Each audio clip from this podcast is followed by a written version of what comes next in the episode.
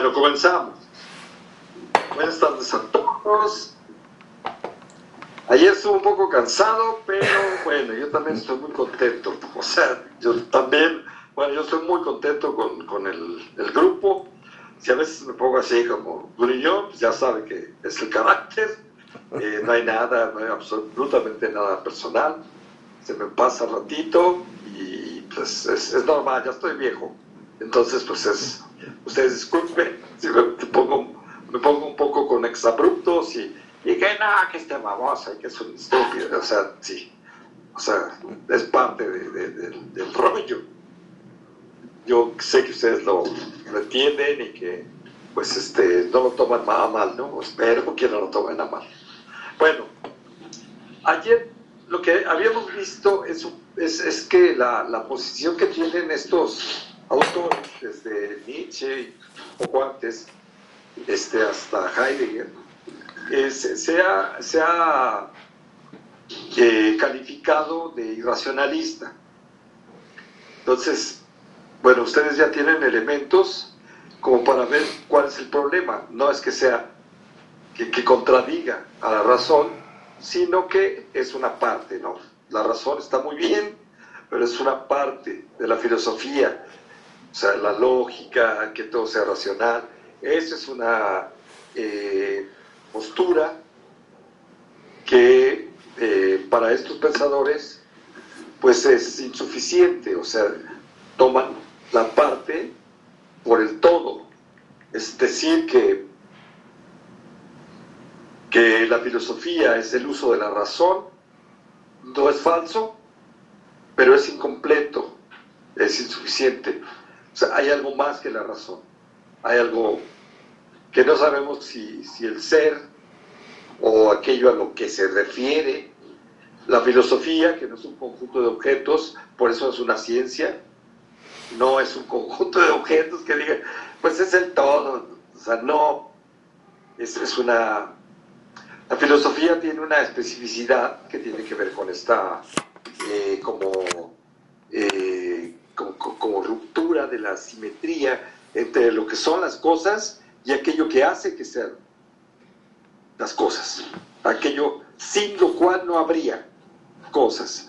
Entonces decíamos un poco eh, que, que, lo de Foucault, cuando él demuestra que, que, hay una, no, no, o sea, no es una cosa que invente Foucault, ¿no? O sea, por supuesto que es algo que, que hay evidencias, ¿no? De que el lenguaje, eh, el lenguaje, las palabras que, forman un lenguaje, como las cosas correspondientes, están entrelazadas, o sea, no son, o sea, la idea tomista, medieval, de la verdad como adecuación entre el intelecto y las cosas, supone, presupone que existe el lenguaje independientemente de las cosas y de lo que se trata es de que encajen, ¿no? Pues no es así. O sea, hay palabras para cosas que en muchos lenguajes no existen.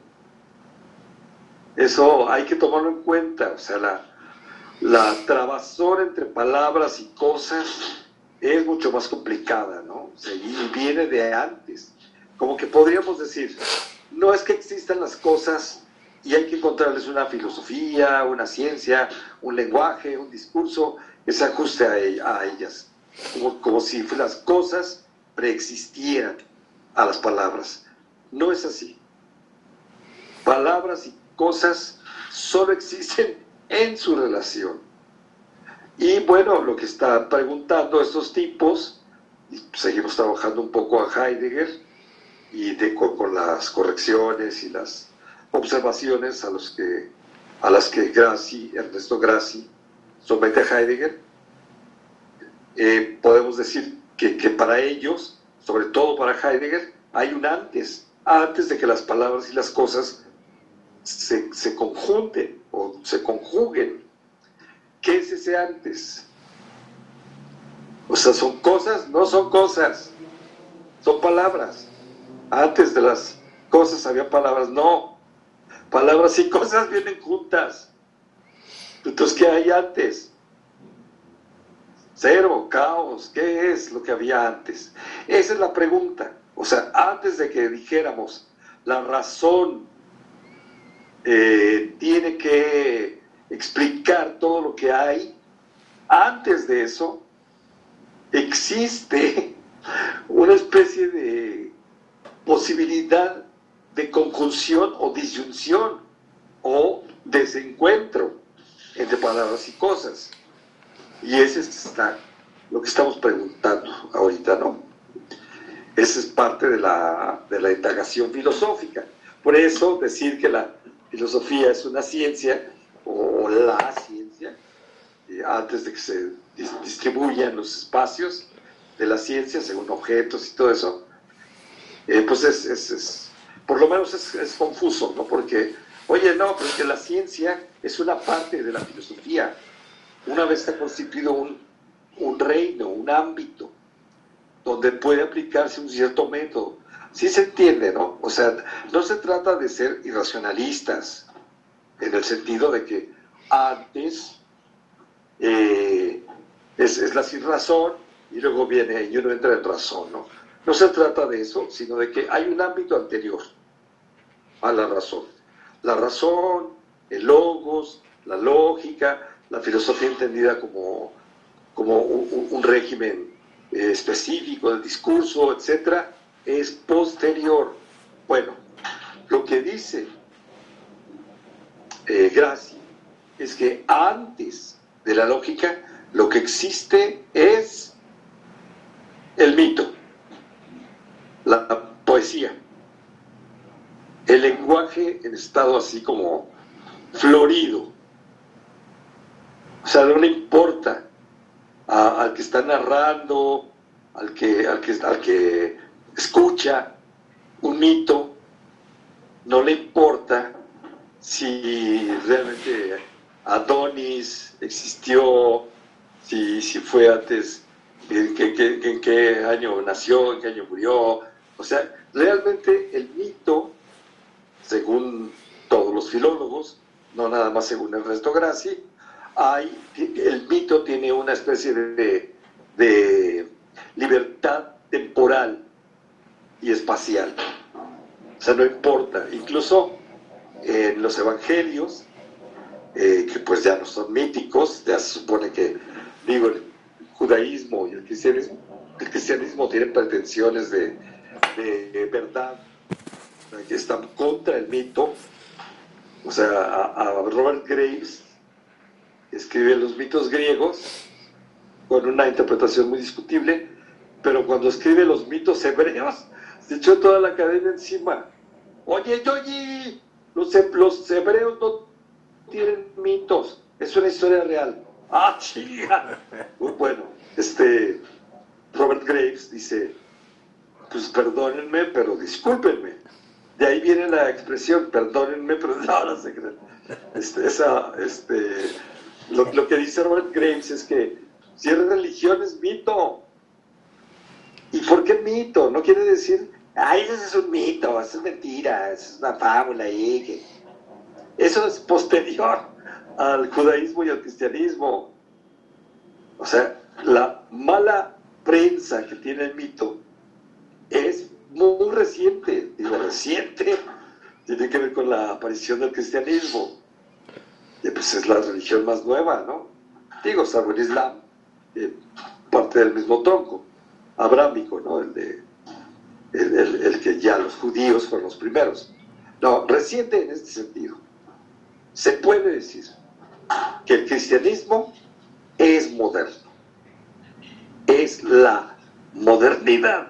A mí me impresionó mucho cuando, cuando vi que Hegel, Hegel dice, bueno, nosotros los modernos, y pues yo pensé, pues nosotros quiénes después de Descartes, ¿no? Pues, obviamente la modernidad pues, tiene que, que, ver con esta cosa muy reciente de, del sujeto, cosas que hemos visto aquí.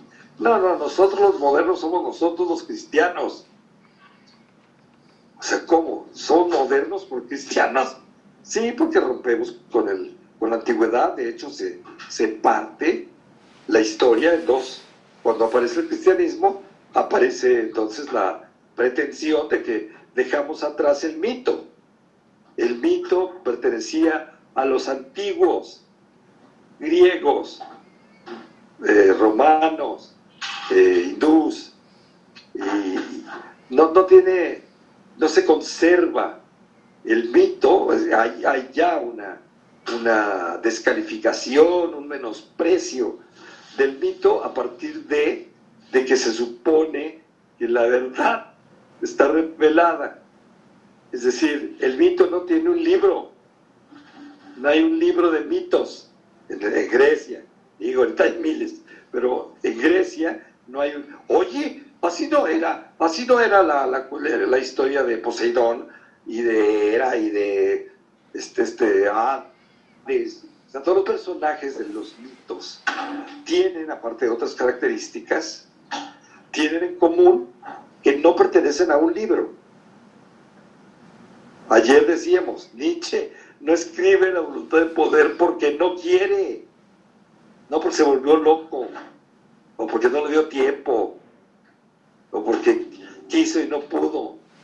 Es porque no quiso, porque la forma del libro es tan importante como su contenido.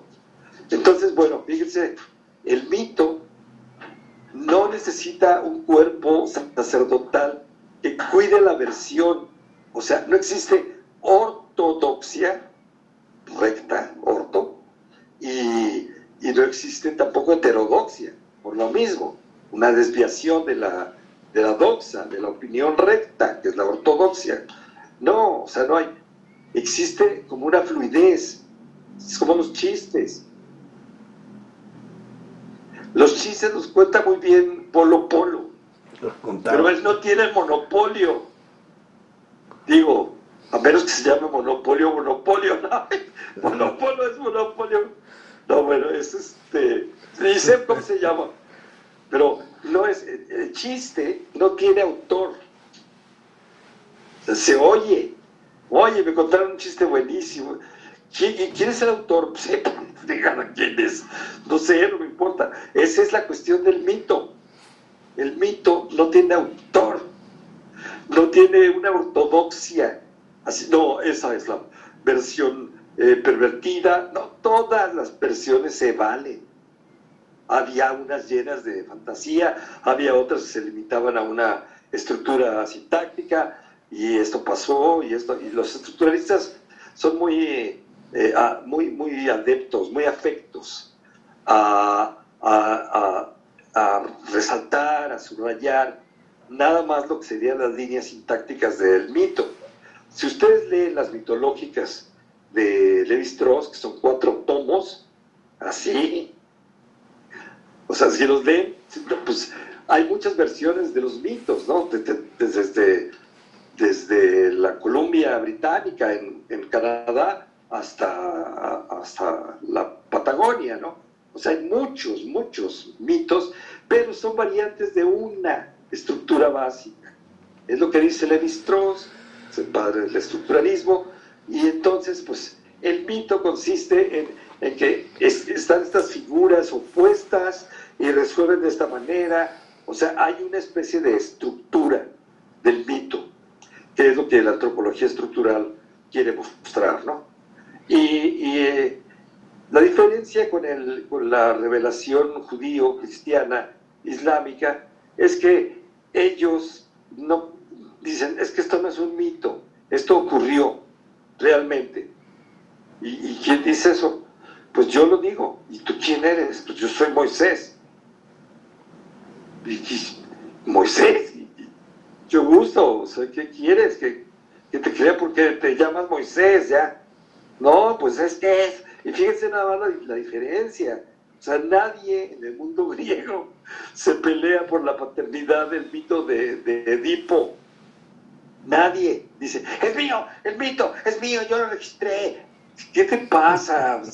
El mito de Edipo se viene contando generación tras generación y tiene, admite variantes y exige variantes este mito. Entonces, bueno, ya ahorita hicimos una primera digresión, que es cuando en los evangelios se dice, en aquel tiempo Jesús dijo a sus discípulos, es el lenguaje del mito. Claro que los cristianos se quedan así como, pero no es un mito, no, que existió, y bueno, no vamos a discutir si existió o no. Los evangelios utilizan una fórmula mítica en aquel tiempo. No dicen, el 14 de junio del año 29, este, Jesucristo le dijo, allí estaba en este, no sé dónde, y habló, y no, o sea, en aquel tiempo, o sea, mitológico, quiere decir que no respeta ni el tiempo ni el espacio. No es que no lo respete, es que no importa. Digo, lo que importa es el monte, el, sermón de los olivos. ¿Qué día fue? ¿Era un jueves? Pues yo no sé si era jueves. Pues, pues no sé. Hay cosas que se importan dentro de la, la cronología, dentro de la, del mismo cristianismo. Pero cosas así tan generales, este, pues no, no existen, ¿no? Bueno, lo que dice Graci es, y ahora vemos así como un poquito, eh, como diciendo, antes de la ciencia estaba la religión. ¿Qué dice? No, le di la entrada, no sé. Ahorita que, pidió alguien, perdón, si vuelve a entrar, si, si lo veo, es que no veo bien. este, ¿Sí entró? Pude entrar, doctor, al inicio no, y dije, ay, el doctor ya no. ah, ya no te dejo entrar. Ya estoy aquí, doctor. no, no, no, no, fue después que tú. Sí, no hay problema. Alguien quiso entrar después que tú. Y, le apreté otro botoncito y no, no, no, no sé entiendo. Y hay una disculpa que yo entré tarde por la conectividad, ya ve cómo andamos, acá en Jalisco. No, no, no, después de ti. Ah, ok. apareció aquí el letrerito. Y no, no, ah. no eras tú. Ah, Vi eras tú y te, admití, pero al otro, al que siguió, el otro que no era admitir y no sé si lo. Ya, ya, ya, ya, ya lo, lo este, expulsé. No, no, si vuelve a entrar, aparece ya el aprieto. Este, no, cuidado. Eh, bueno, lo que hace Graci es como decir, antes de la ciencia, antes del yo pienso cartesiano, antes del eje de abscisas y coordenadas, que tiene mucho que ver con lo que hizo Descartes y, la, geometría analítica, que los cortes cónicos, una cuestión científica, antes de eso que había religión. Entonces no, no lo echemos por la borda.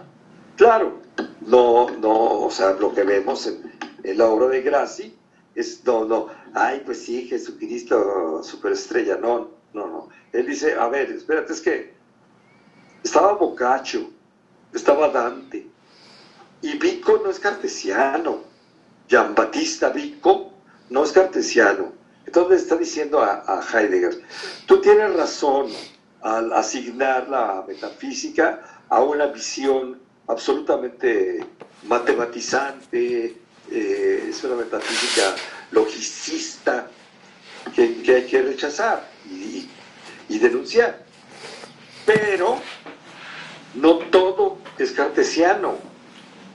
Existen estos pensadores. Entonces vemos, ahorita estamos así como diciendo, tiene razón, pero a ver, hay algo aquí medio turbio. ¿Por qué es tratar de defender otra cosa es medio indefendible para mí? Vamos a ver. Bueno, la conclusión de Heidegger es obvia. La esfera del ser es inaccesible a la lógica. Claro que pues, los analíticos se rasgan las vestiduras y dicen, ah, va a ser es accesible a la lógica, se puede ser establecida una, una regularidad, regularidad, la lógica no es un invento humano, es el descubrimiento de cómo es la realidad, o sea, todo su discurso, pues gira en torno al hecho de que, de que, digo, yo he hablado mucho con, con matemáticos y me dicen, no, no, no, no, no estamos diciendo que que, todo es racional, ¿eh? todo en el universo. Digo, dicen los matemáticos, que es inteligible, que podemos entender que la mente humana no es una cosa totalmente heterogénea a lo real. Esa es la postura de la ciencia y de los matemáticos. Y aquí estamos en, otro, en la otra posición que nos dice, no, no, es que lo real es irracional. Está diciendo, es que si tú quieres reducir todo a la lógica, se te hace inaccesible el acceso al ser. Se, te hace, eh, o sea, no te admiten en, el, en la clase si dices esto.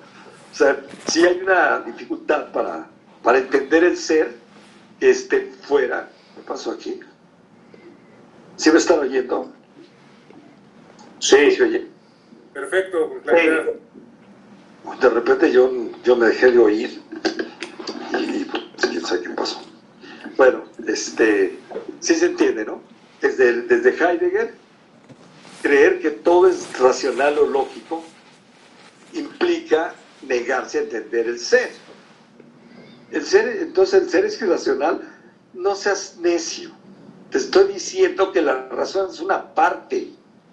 Es como el, eh, la parábola esta hindú de que llevan a tres brahmanes a conocer un elefante y les venda los ojos. Entonces a uno le, le toca tocarle la trompa, a otro le toca este, tocarle el muslo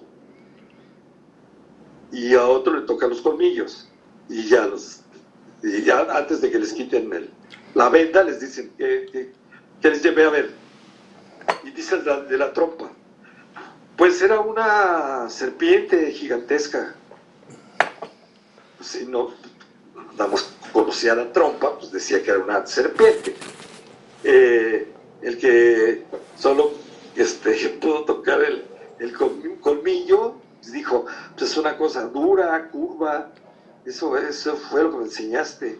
Y el otro, pues también, ¿no? O sea, no se ve completa la figura si dice uno que el universo es racional, el ser, lo real es racional, lo racional es real. Es esa frase que habría que discutirla también, porque Hegel le está diciendo otra cosa, ¿eh? No es tan, tan, tan, tan rígido, así de decir es que todo lo que yo entienda es, real, y, o sea, no. Pero está diciendo, está equiparando una parte con el todo. Y eso es lo que está diciendo Heidegger. El ser no es razón. Es como decir, el elefante no es pura trompa. Pues, ¿qué más? Además de trompa, ¿qué más? Pues, tiene patas, si tiene colmillos, si tiene orejas, si tiene ojos. o sea, el, ser es más grande que todo aquello que tú crees que es como ser humano, limitado. Esa es la cuestión.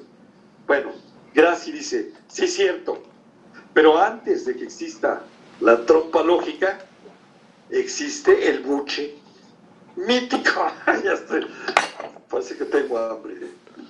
Pero, este, fíjense cómo entonces la visión que tiene eh, Heidegger es mucho más amplia, no es racionalista, no es esquizofrénico, como dice Bunge, o sea, simplemente dice, no reduzco el todo a la parte, a una parte. Y una parte es la lógica. Entonces eso es todo, ¿no? O sea, ya, si eso estuvieran dispuestos a entender los analíticos, podríamos platicar muy muy a gusto. El problema es justamente el que plantea Graci, que es si todo es más grande que la razón, ¿qué está antes? La fe. ¡Ay! Otra vez mete ahí. ¿Quién se daba tan, que iban? Graci, utilizando así como la cuestión de, de que el mito, de que eh, lo poético, eh, la riqueza del lenguaje, que es así como si, a ver, ¿todo, ¿todo el lenguaje es lógico? No, pues claro que no. Hay muchísimas cosas que no son lógicas en el lenguaje. Es más, sería aburridísimo si fuera pura lógica. No hay una sola cultura que utilice lógicamente el lenguaje. ¿Hay lógica? Sí hay lógica. O sea, por lógica no vas a hacer ciertas cosas, ¿no? Y vas a hacer otras. Pero no todo el lenguaje es lógica. Hay una gran plasticidad del lenguaje. Puede mentir, puede exagerar, eh, es, este, totalmente eh, impreciso, es muy fantasioso. En fin, el lenguaje es muchísimo más grande y lo que hace de Graci, igual que otros hermeneutas, es, gracias Heidegger, que ya nos, le diste una, una golpiza a los analíticos, y pues no, ¿verdad? ¿Verdad que el ser es más amplio que, la razón? Sí. es más, a ver, ¿qué es más? Además de la razón que es, es fe. Ay, ya. Otra reducción. Se entiende por qué no es ciencia, no es religión. Y por eso, pues, si ustedes dicen, es que lo trágico no me gusta, así como, como a Cuco, este, pues no usen esa palabra. Simplemente la filosofía no es religión, no es, no es ciencia. Entonces, ¿qué es? Filosofía. Pero sí o no es dar lugar a las ciencias. Sí, da lugar a las ciencias. Sí o no es una forma de entender las religiones. sí, también. Pero eso no quiere decir que sea lo, lo mismo. Tiene una especificidad, una lógica, tiene una historia, tiene así, como tiene una lucha por, defender su, propia identidad, ¿no? Eso es lo que estamos aquí viendo. Entonces, hay que ver hasta qué punto Graci, eh, al, corregir un poco, a, digo, tomar, eh, no, no, lo desecha, ¿no? Este, piensa que Heidegger tiene razón, pero cuando él dice, es que no se trata de ser antihumanista, ¿quién se prenden unos foquitos rojos, ¿no? Y uno dice, es que está defendiendo. O sea, ¿cuál es el problema de decir, no, es que la filosofía no tiene al ser humano en el centro? ¿Cuál es el problema? ¿Le tenemos miedo? ¿La filosofía es inhumana? No, hombre, puede ser cualquier gente muy, muy amable, cortés y, simpático y, y, así que no quiebra un plato. Dicen que Nietzsche era increíblemente cortés y estaba comiendo ahí en, un restaurancillo de, de, los Alpes y entraba alguien y se levantaba y decía, pase usted, pase usted. O sea, estoy comiendo yo aquí. O sea, un tipo de una cortesía increíble, ¿no? Hölderlin a toda la gente que conocía ya estaba totalmente loco. Gente decía su majestad, pase, siéntese. O sea, bueno, estaban locos. Pero fíjense cómo ser, no poner al ser humano en el centro, no tiene consecuencias de, ser un robachico, o un come niños, o, algo peor, ¿no? no, no, no tiene nada que ver con eso. Digo, mi mamá es es católica, pero no al grado. O sea, mi mamá se burlaba en los años 50 de los letreritos que ponían. Este hogar es cristiano, decía, no, decía, eh, eh, cristianismo sí, comunismo no. Yo me acuerdo de esos que pegaban en las, en las puertas, ¿no? De, y pues del DF, ¿no? O sea, una cosa ahí cristera, pues, también en Fresnillo, ¿no? En Durango, pero este en el DF, y mi mamá decía, son unos estúpidos, son, son fanáticos. O sea, como que cristianismo sí, comunismo no. O sea, el cristianismo está buscando el comunismo también, o sea, que no salga con idioteces así, ¿no? Bueno, ser, no poner al ser humano en el centro, no tiene por qué espantarnos. No tiene, o sea, es así al contrario, así como que dices, o sea, imagínense estamos en tiempos de Copérnico. Y Copérnico de repente dice, es que no está la Tierra en el centro. ¿Qué está? Pues el Sol, el centro del, o sea, el cielo se entiende mejor si quitamos a la Tierra del centro y ponemos al Sol. Y todos así, ¡no! ¡Quémelo! Es, un fanatismo así ridículo. Y sin embargo es lo mismo con el hombre. ¿Qué dice Heidegger qué dice Nietzsche? Quiten al hombre del centro, porque no está en el centro. ¿Qué está en el centro, Nietzsche? Voluntad de poder. Spinoza. ¿Qué está en el centro? No está el hombre. ¿Qué está? La sustancia. ¿Qué está en el centro, Heidegger? El ser. O sea, fíjense lo que están diciendo.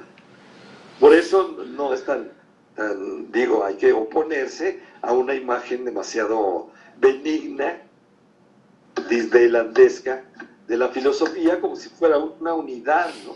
No, por supuesto que está rajada, partida.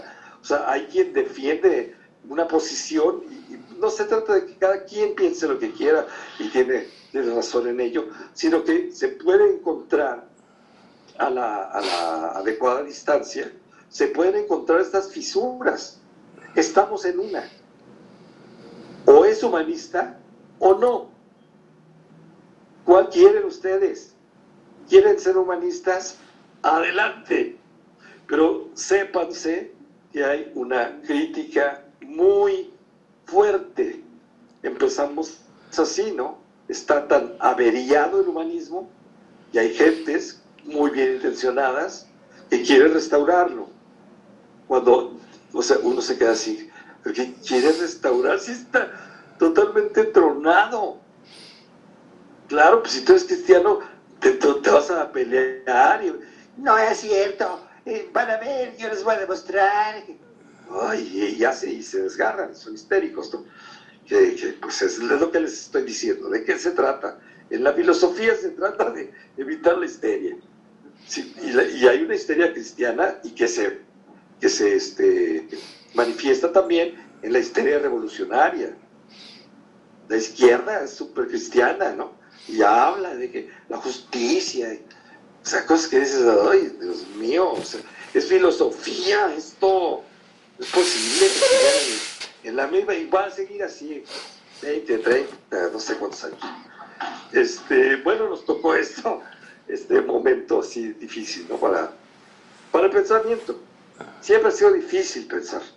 Pues ahora más, porque hay una, un recrudecimiento, o sea, la, la historia es tan, tan, tan ingrata, realmente los acontecimientos que, que, a los que hemos tenido, a los que hemos asistido en los últimos años son tan terribles que parece que a la gente no le queda más remedio que volver al cristianismo, ¿no? Cuando uno dice, pero si estamos en el siglo XXI, no es posible que estén así como volviendo, ¿no? A lo mismo. Cada quien puede creer lo que quiera, pero a, nivel de pensamiento, tú no puedes. Así no puedes, es mal gusto, es así como, oye, ¿qué te pasa? Es así como negar a Darwin, ¿no? No, no es cierto, es que no puede ser que, el hombre este, venga del chango. Y, ni, siquiera, ni siquiera dijo eso Darwin, de que el hombre viene del chango, por favor. Pertenece a la naturaleza, es todo lo que dijo. ¿No? ¿Sí o no? Sí, pero tiene un alma inmortal que le dio Dios. Y es imposible discutir. Filosóficamente es imposible discutir con una persona así. Y hay miles, ¿no? Hay un Estado, un Estado en, Estados Unidos de América que tiene prohibida en las escuelas enseñar la doctrina de, de Darwin. No sé si es Utah, que está en manos de los mormones. O sea, Estados Unidos moderno, ¿dónde? Bueno, moderno en el sentido hegeliano, son cristianísimos, todos, ¿no? Bueno, entonces estamos viendo, los focos rojos que se prendieron al final es que estamos de acuerdo en la crítica que hace Graci a Heidegger, pero ¿qué es lo que está proponiendo en, en, eh, lugar de de, la lucha contra, o sea, de la crítica al humanismo. No, hay un humanismo bueno, y es el de Vico y el de Dante y Boccaccio. Vamos a ver. Eso es lo que en, donde estamos, ¿no? O sea, es interesante, Graci no es muy importante, pero es interesante la discusión, porque es la como, como una especie de, de, de jalarse a Heidegger a la causa cristiana. O sea, hay una apropiación teológica. Yo fui en 2007 a, una, a un congreso mundial sobre Nietzsche casi todas las ponencias estuvieron pagadas, porque tienen mucho dinero todavía. A ver, admitir. Sí, estaba bien. Hace rato puse admitir y lo voté. Ahorita sí, admitir. Este, esta reunión financiada por una asociación civil totalmente eclesiástica era el, objeto era jalar a Nietzsche al cristianismo. Finalmente Nietzsche no es tan malo, es cristiano. Y uno realmente dice, me rindo, yo, me rindo. O sea, cristianizar a Nietzsche ya, ya es, es un abuso, es, un, es el colmo. Y bueno, pues ahí están, son muchas gentes y tienen mucho dinero tienen recursos y, publican y tienen plazas en las universidades, tienen universidades. O sea, es el poder político y económico que sigue teniendo la iglesia. Esa es la verdad. Bueno, pues cálate a subir y a, no sé, a todos los este, cristianos, que hay muchos. Pero a Nietzsche, lo, lo que tienes que hacer para para que diga soy cristiano, ¿no? O sea, no es posible. Ahorita estamos viendo justamente lo que está haciendo Graci, no está tan grotesco, pero sí es, tiene que ver con que finalmente Heidegger cree en Dios, ¿verdad? Ah, ahí está, los caché. Yo no sé qué hace, qué pasa, por favor. Es que aquí en juego, bueno, muchos contrasentidos, se habría evitado de comprenderla a cabalidad esta conclusión, ¿no? De que la lógica prohíbe el acceso al ser. Eso es lo que está diciendo Heidegger, nada más. No está diciendo, es que Dios es inefable y solo el recogimiento y la cavilación meditante. Si tienen un lenguaje asqueroso, yo estoy de acuerdo. Heidegger es ilegible. Y sin embargo, no está, están diciendo, no es el Dios de la Biblia. El ser no es inefable en el sentido bíblico. ¿Qué es entonces el ser? Se fíjense cómo es histérica la reacción que tenemos de que, si no lo, dice la lógica científica, entonces ¿quién lo dice? Pues la religión, ¿no? Es un, saber inefable de la divinidad, el supremo maestro. Pues no, ninguna de las dos, ¿qué es el ser? Es neutro. Es neutro. Ideológicamente, políticamente, moralmente, ontológicamente, es neutro. Después lo vamos a ver, si se puede. Bueno, es que aquí está en juego todo un mundo las cosas cesan por este recurso pensante de estar, por este recurso pensante de Heidegger, de estar referidas al hombre, exactamente igual que Copérnico. ¿Qué hizo Kant? Se habla de una revolución copernicana, porque dijo, creíamos, dijo Kant, según nos enseñaba la filosofía medieval, creíamos que todas las, este, que, el hombre gira en torno a las cosas y las puede conocer y enfoca debidamente las cosas. No es así. Es el hombre sobre el que giran todas las cosas. Y entonces uno dice, estás centrando otra vez al ser humano, lo estás poniendo en el centro.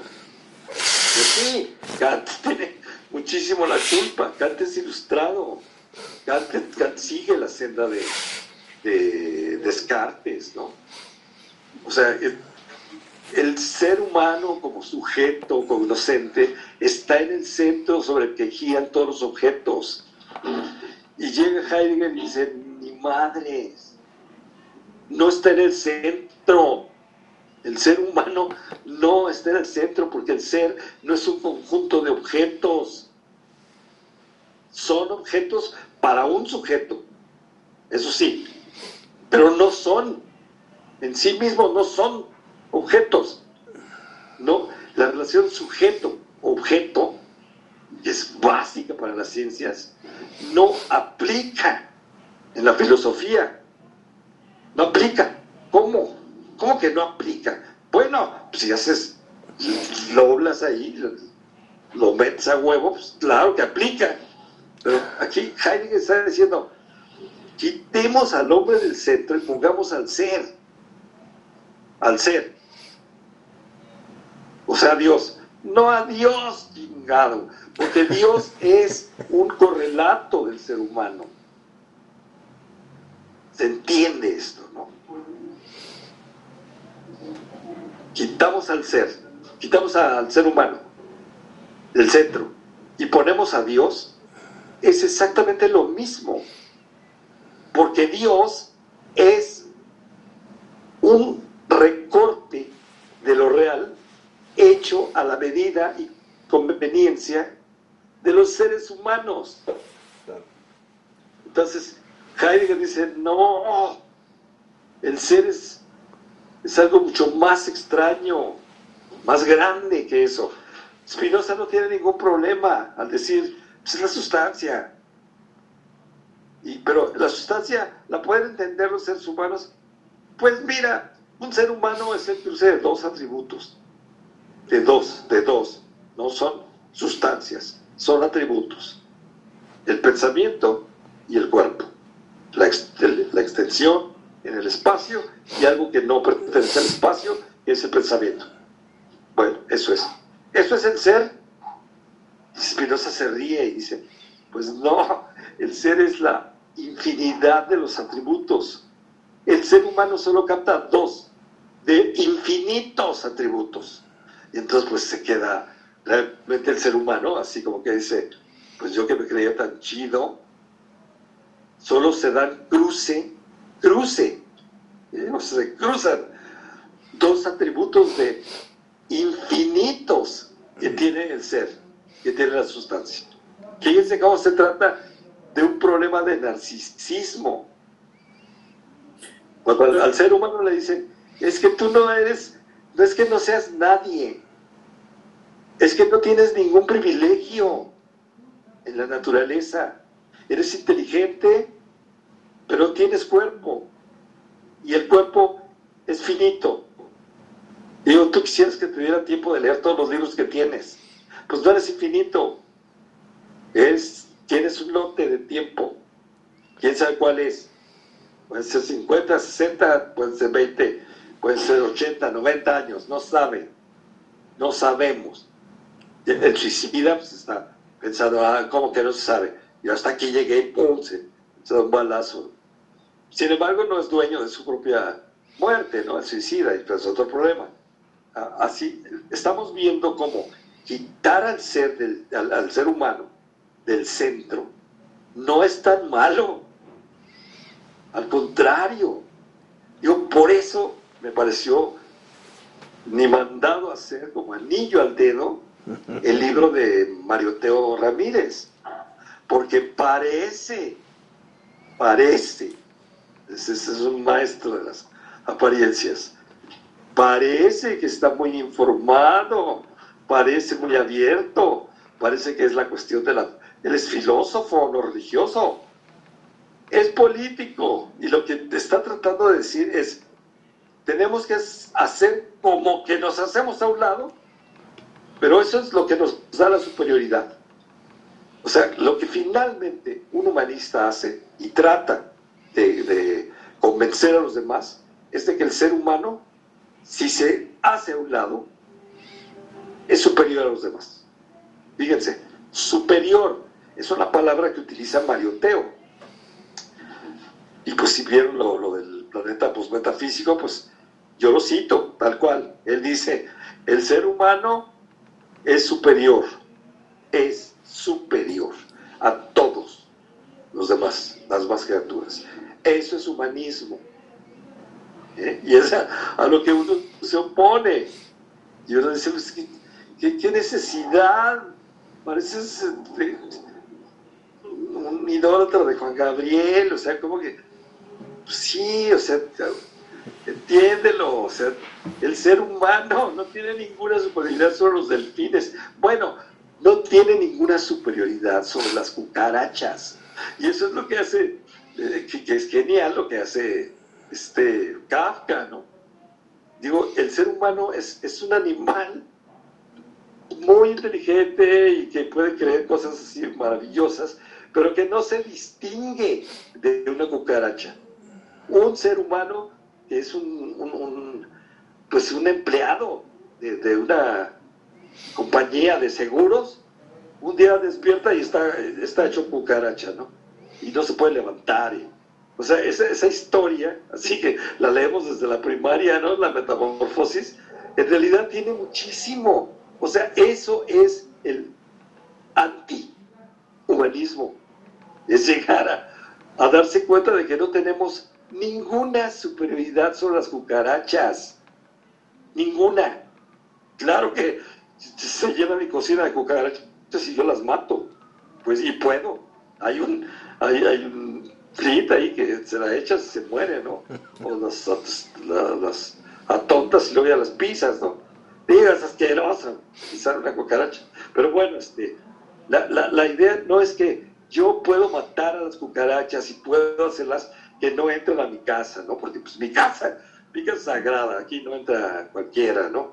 Menos una cucaracha o una rata.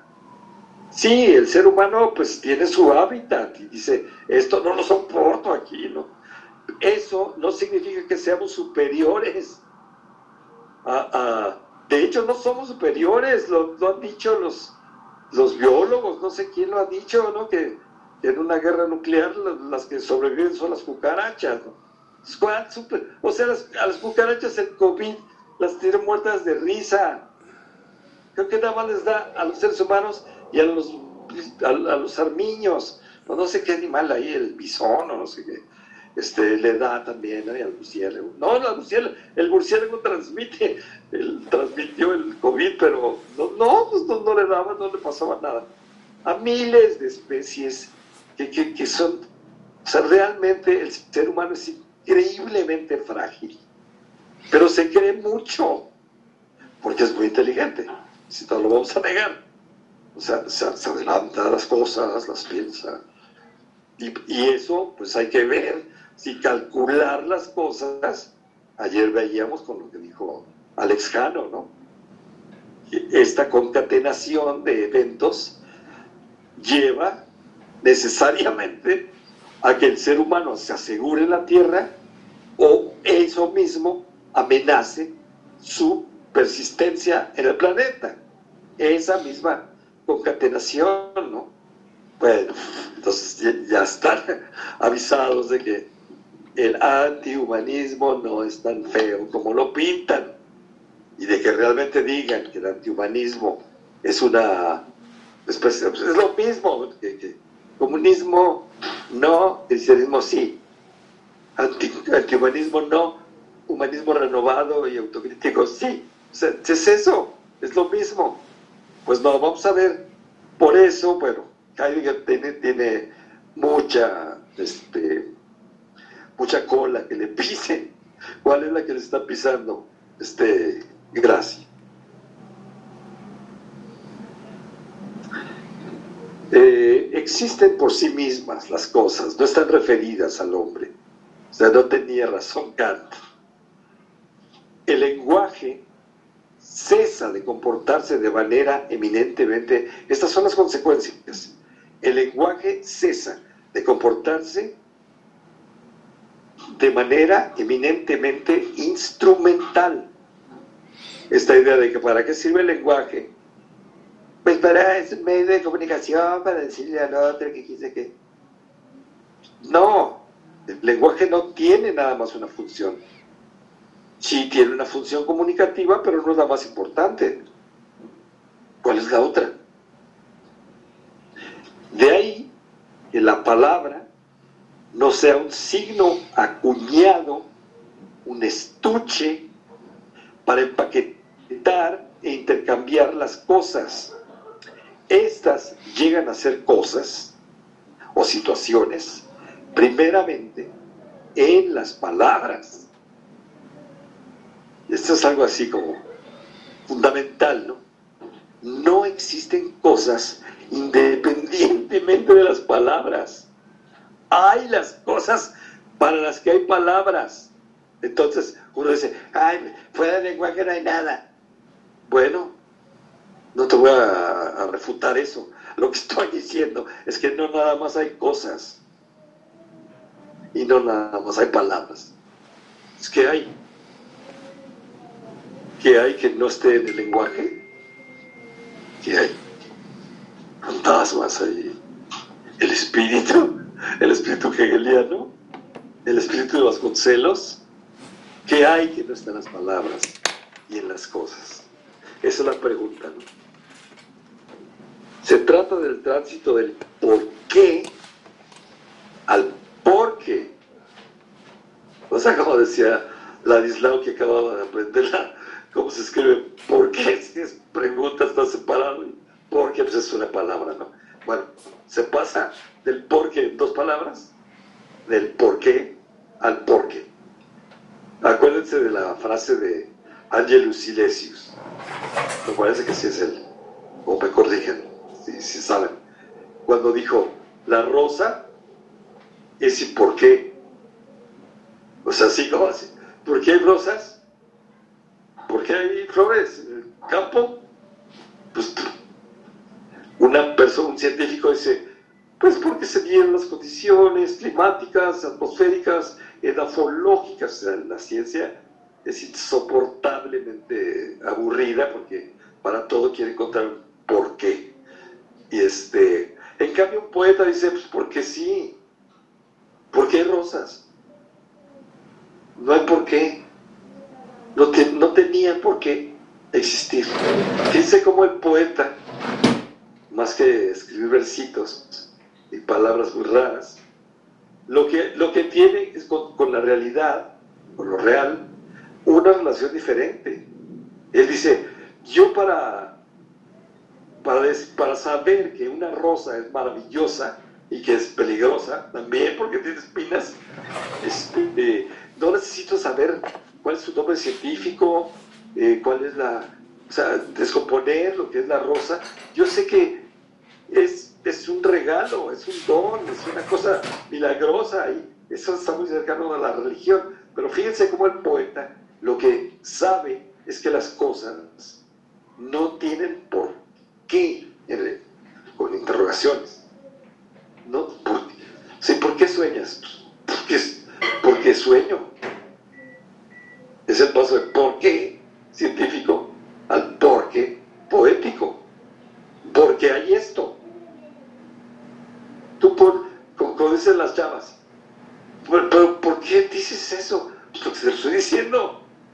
Ay, ah, perdón, perdón.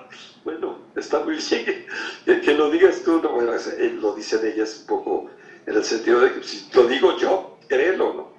En cambio, un, machito dice, ah, chinga, porque tú lo dices. Pues no, el poeta es el que dice, las cosas no tienen ni piden un por qué. Son porque sí. O sea, ¿por qué existe el universo? Fíjense que esta frase tan, tan sencilla nos, nos remonta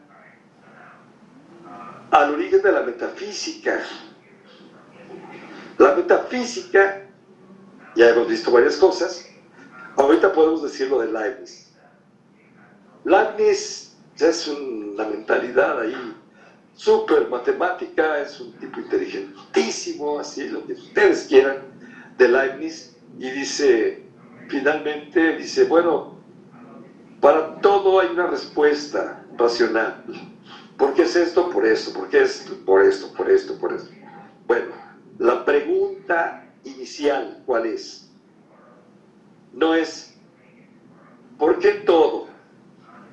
Como preguntan los niños. Un momento, dice, pues, ¿por qué todo? En realidad, la pregunta, dice la fórmula Leibniz y dice, ¿por qué hay todo en vez de nada?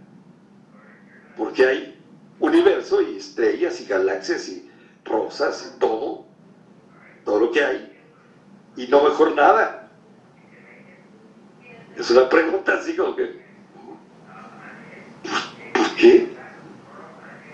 Y pues la respuesta de Leibniz, o sea, él no la dice.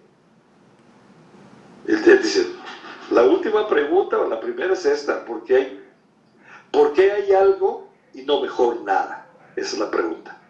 Metafísica. Sea, eso ninguna ciencia la responde. ¿Qué, o sea, ¿por qué hay ser y no mejor nada? Y dice, no, mejor nada.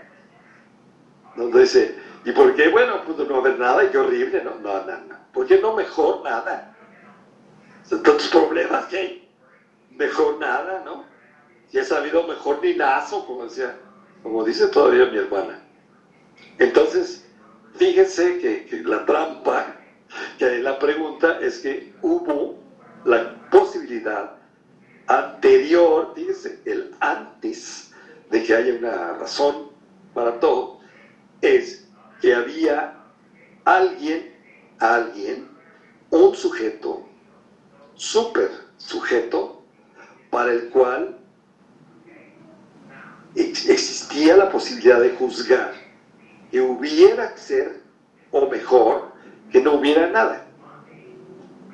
O sea, toda esta pregunta aparentemente neutra, filosófica, nos está diciendo, antes del ser hubo un juicio. Dios juzgó que era mejor que existiera el mundo a que no existiera. Esa es la prueba laicitiana de la existencia de Dios. Existe el mundo, alguien decidió que era mejor. ¿Quién? Pues Dios. ¡Ah, chingado! Así como que uno dice, no puedes ser. Ibas también. Bueno, la pregunta era, digo, la, la, la, eh, cuando decimos, no quiten al hombre y pongan a Dios porque es lo mismo. Exactamente esta, esta situación, pues lo dice, ¿no? Muy claramente. Spinoza dice, no hubo un momento en el que hubiera un juicio de que el ser existiera o mejor, que no existiera. El ser es eterno. Siempre ha existido. Siempre. O sea, no hagan estas tipo, preguntas que pues son capciosas. Nos dejan así como Ahí está la prueba, ¿verdad? O sea que Dios sí existe, ¿verdad? Pues, oye, ¿qué es eso? No. Pues no, no había un juicio antes. No hubo un antes. En el sentido, antes de que existiera el mundo, ¿qué había? Pues Dios, Dios decidió que hubiera mundo y no, mejor nada. Ah, pues no. O sea, vean ustedes que es muy difícil. Eh, yo ayer decía y que hasta Coco se burló, que parecía un capítulo de una telenovela. Yo decía, pues de lo que se trata es de ir desmontando palito por palito la, la teología. No se trata de decir Dios no existe. Se trata de ir quitando de todos los palitos que, que contribuyen, que nos hacen creer que existe un Señor antes. ¿no? Bueno, eso que estamos preguntando. Pues Graci, ¿qué dice? Este está fuera o dentro de la teología? ¿Está hablando de otra cosa o es una respuesta teológica a Heidegger? Eso es lo que estamos preguntando ahorita. Y bueno, se trata entonces del tránsito del por qué científico, racional, al por qué. Porque sí. ¿Por qué existe el mundo? ¿Por qué hay el mundo y no mejor nada? Porque sí. No es una necedad. Es necio preguntar por qué existe el mundo, porque nos lleva a, este, a este juicio, que es un juicio moral. O sea, Dios dijo, mm, si existe el mundo, es un cálculo. Y lo que está diciendo Heidegger es, no hay un cálculo antes, el cálculo viene después. Leibniz está transgrediendo, está diciendo, antes de que hubiera mundo, antes de que hubiera algo, existió un cálculo moral. Era mejor que existiera el ser. ¿Y quién tomó esa decisión? Pues Dios. Entonces, Heidegger se queda así, ¿no? Santo. No. ¿O sí? Todavía tenemos que decidir si Heidegger está de uno o de otro lado. Obviamente, todo lo que hemos dicho Spinoza, el eje de Spinoza, Nietzsche, Deleuze, no. No, no tiene esa veleidad.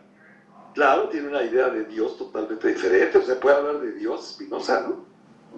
Y, Nietzsche no tiene ningún problema con, ningún problema con, con la figura histórica de Jesús. El anticristo no habla mal de Jesús, habla mal de San Pablo. Él fue este tipo inventó el cristianismo que Jesús ni culpa tenía, ¿no? Y hace otra cosa, ¿no? Nietzsche y estos pensadores después de él. Pero Heidegger todavía no está muy claro, ¿eh?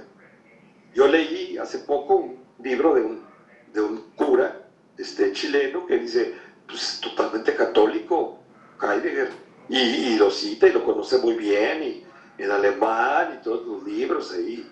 Vean, ustedes vayan sacando sus conclusiones. Heidegger es católico.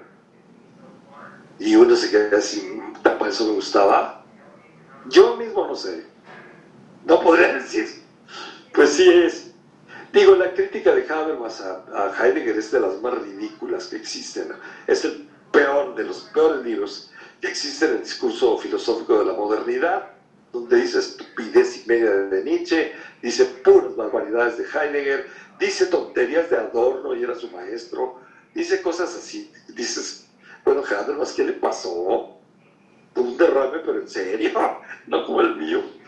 No, pues más fuerte. Bueno, el ser no es el propósito o con la intención de algo, es sin por qué. Como lo afirmaba Angelus Silesius, y si le pongo la fecha, 1624, 1677. Acuérdense de Spinoza, nació en 1632. Es totalmente contemporáneo. Angelus Silesius en Alemania, místico, y Spinoza en Holanda, en Ámsterdam, ¿no? Bueno, ahí en la zona entre La Haya y los pueblitos que hay como afirmaba Angelus Silesius, de la rosa. El ser, de acuerdo con el de Meskik, es Heidegger, procurando sincronizarse con el poeta, es sin para qué. ¿Eh? Para Heidegger, el ser no tiene para qué. Pero de ahí se deriva todo, ¿no? O sea, pues no es instrumental. O sea, ¿qué es el ser? ¿Qué es lo real? Algo que está hecho, que está ahí para satisfacer las necesidades del ser humano. Pues, es, es, como, podríamos decir, que es como de sentido común. El universo existe antes y seguirá existiendo después de que existan seres humanos. Es absurdo, es una pretensión desmesurada, creer que el sol brilla para nosotros.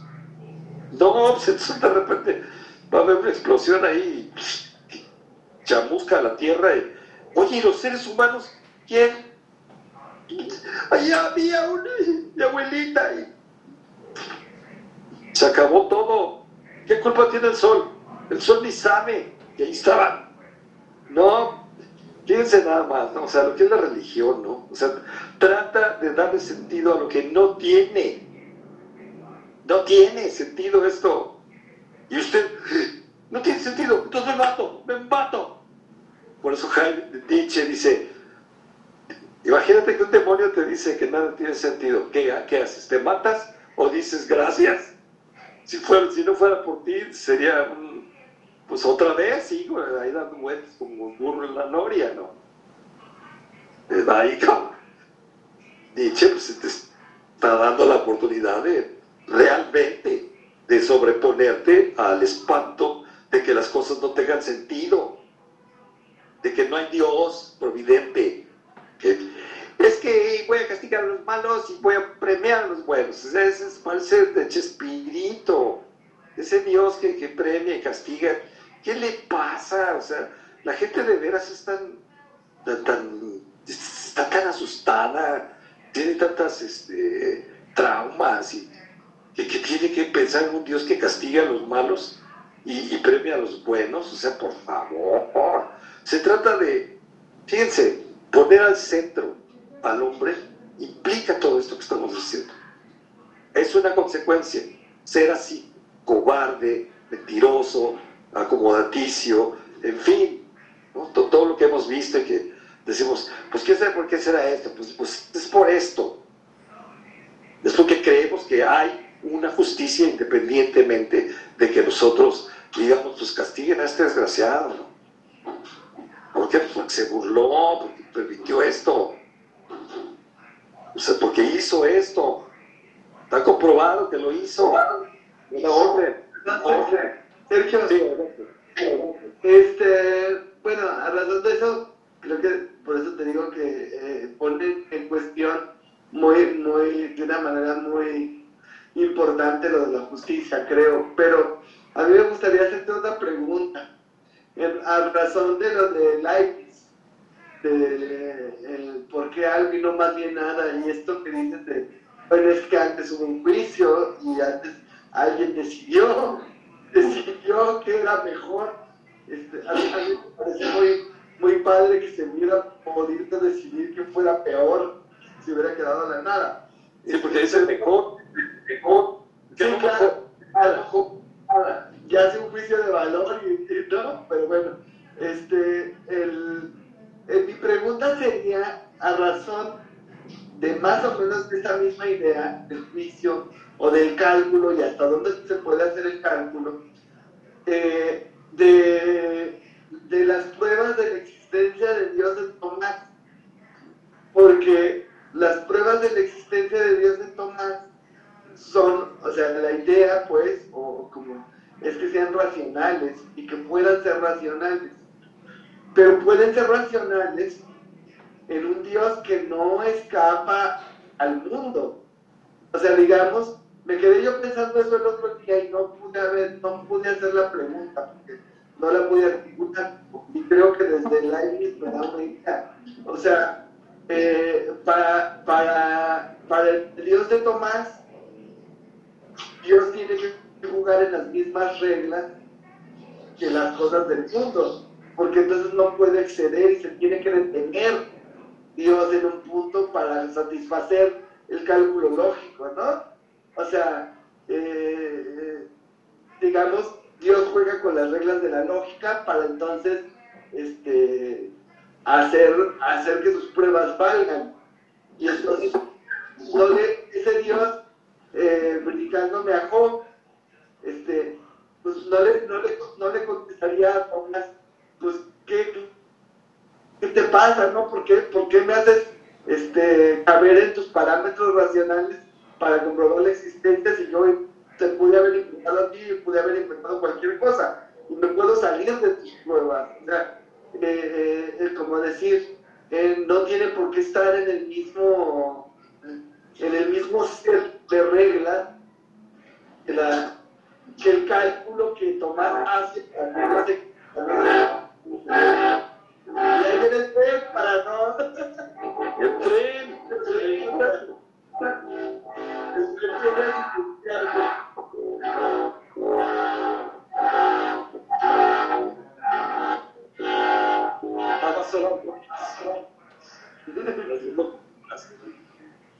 A ver, que ve, ve que Dios no le dice a Job, no, no creo, no hice, no hice justicia, para hacerte justicia. Ajá. Sí, o sea, como que si Dios se acomodara a las pruebas de Tomás, entonces no sería ese Dios que le contestó de esa manera. O sea, eh, eh, como, como que entonces Dios se acomoda, a, o sea, se tendría que acomodar a los cálculos de la razón humana y a los cálculos de Tomás propiamente para funcionar en esos, bajo esos parámetros, ¿no? O sea, no sé, no sé si me doy a entender, o sea, diga, digamos que lo tienes que contener en ese mismo lugar para que funcione así, este, y para que esas pruebas sean válidas, porque de otra manera alguien te diría, ay, ¿por qué Dios se tendría que ajustar a los cálculos racionales de un sacerdote? O sea, para entonces este, existir, si son los límites de la razón, como, como el mismo Tomás lo, lo afirma. O sea, Tomás afirma que lo finito no puede comprender a lo infinito, pero quiere, quiere probar a cumplir de lo finito la infinitud. O sea, no sé, es algo que me está dando vueltas en la cabeza desde hace algunos días. Y no sé si ahora ya lo puedo plantear de manera más aguda. A ver, pero la pregunta, la pregunta ya, como decir, ¿por qué Dios, en, el mismo sentido de, de, de, de ¿por qué, o sea, ¿por Dios se podría o no probar bajo las pruebas de Tomás si a lo mejor Dios no quisiera estar en ese parámetro de racionalidad donde, ah, pues es que hasta aquí, este, digamos, ¿no? Como todas son como de, en un sistema lógico, este, y, y, no tendríamos que estar en ese, digamos, solo Dios, solo Dios, como el Dios como el que tú lo estás poniendo, solo Dios se ajustaría porque pertenece al mundo y no a la tierra o a la realidad y no a, lo real. O sea, como decir, bueno, pues es que entonces es un invento del mismo juego. Y entonces ahí sí cabe, ¿sí? Un poco así, un poco así. Pues está difícil. No, yo, yo no me acuerdo. No me acuerdo. ¿Eh? ¿Eh? Las cinco pruebas de por el movimiento, por el... Yo tampoco me acuerdo ahorita de las cinco, pero digamos que todas, tienen una limitación en lo lógico y solamente ahí funciona. ¿no? Pues necesitaría una, una respuesta este, que no quiere, pues, sí me acuerdo, ¿no? Sí, sí, sí, trabajé esa cuestión de, de, ay, se oye muy fuerte mi voz. Está haciendo eco, maestro. No sé si pueda cerrar el, el micrófono, Juano, para que no haga ese eco. Sí, ahí está. Este, gracias. eh, yo improvisaría, ¿no? Este, lo que quiero decir, o sea, no sé bien qué onda con, con lo de Santo Tomás, pero a lo que nos lleva la, pregunta metafísica de Heidegger, de Leibniz, es que existe un antes que consiste en el juicio moral. O sea, y, y, lo que estamos preguntándonos nosotros aquí en el seminario es si antes del juicio racional existe otra cosa que no tiene nada que ver con el juicio moral o, o racional o lo que sea. Existe Digo, la respuesta de Spinoza te puede parecer así como, o siempre ha existido el mundo, no existe un Dios como, como el, el quien, quien, reparte la justicia, o sea, nada, ¿no? El, Dios de Spinoza es un Dios totalmente indiferente al ser humano, ¿no? Eso es lo que podemos decir. La respuesta a la pregunta de Leibniz es que es una, más bien, es una pregunta muy interesada es una pregunta hecha desde la teología y desde el convencimiento de que existe Dios, antes de que, de que surjan las pruebas.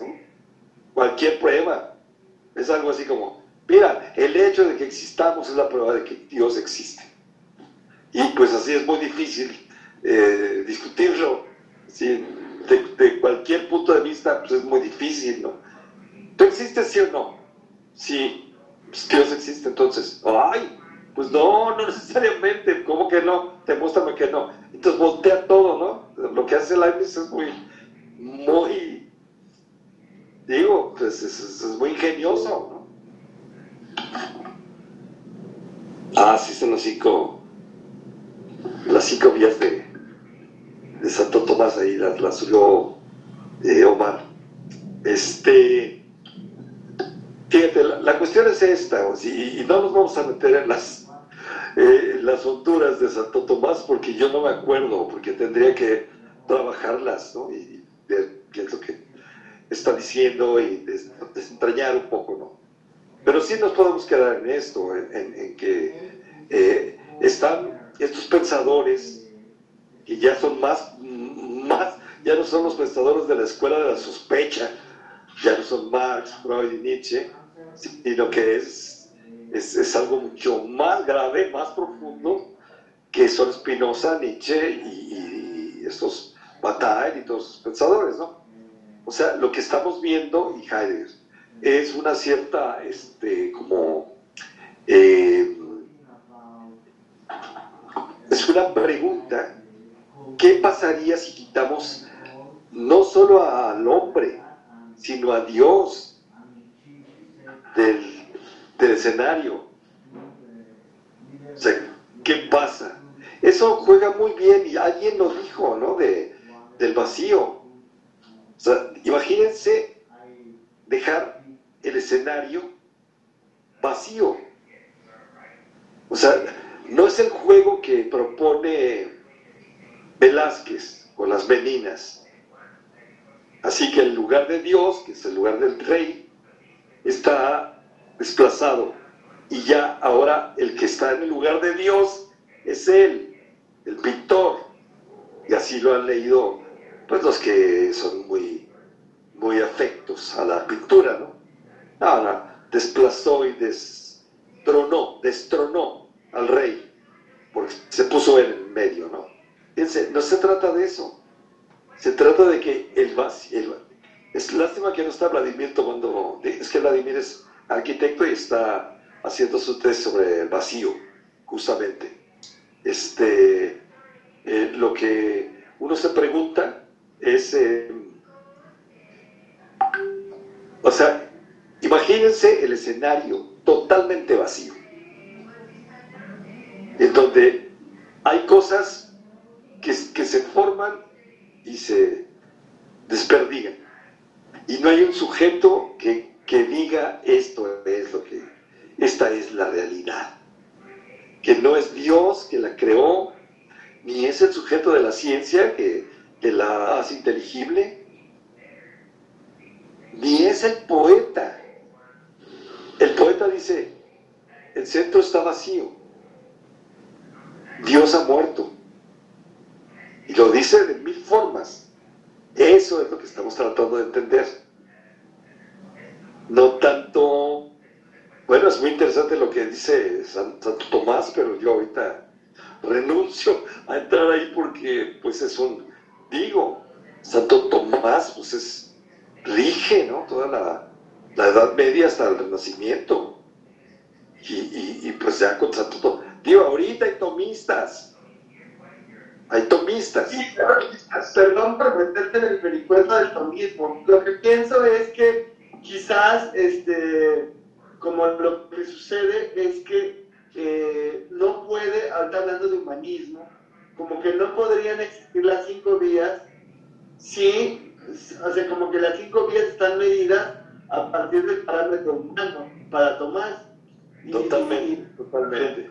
A partir del parámetro humano. Y él mismo postula, como te digo, por eso se me hace una contradicción en él mismo, porque él postula que lo, lo finito no puede comprender a lo infinito, y sin embargo trata de hacer unas pruebas de la existencia de Dios que él comprende y que él mide a partir de los parámetros humanos.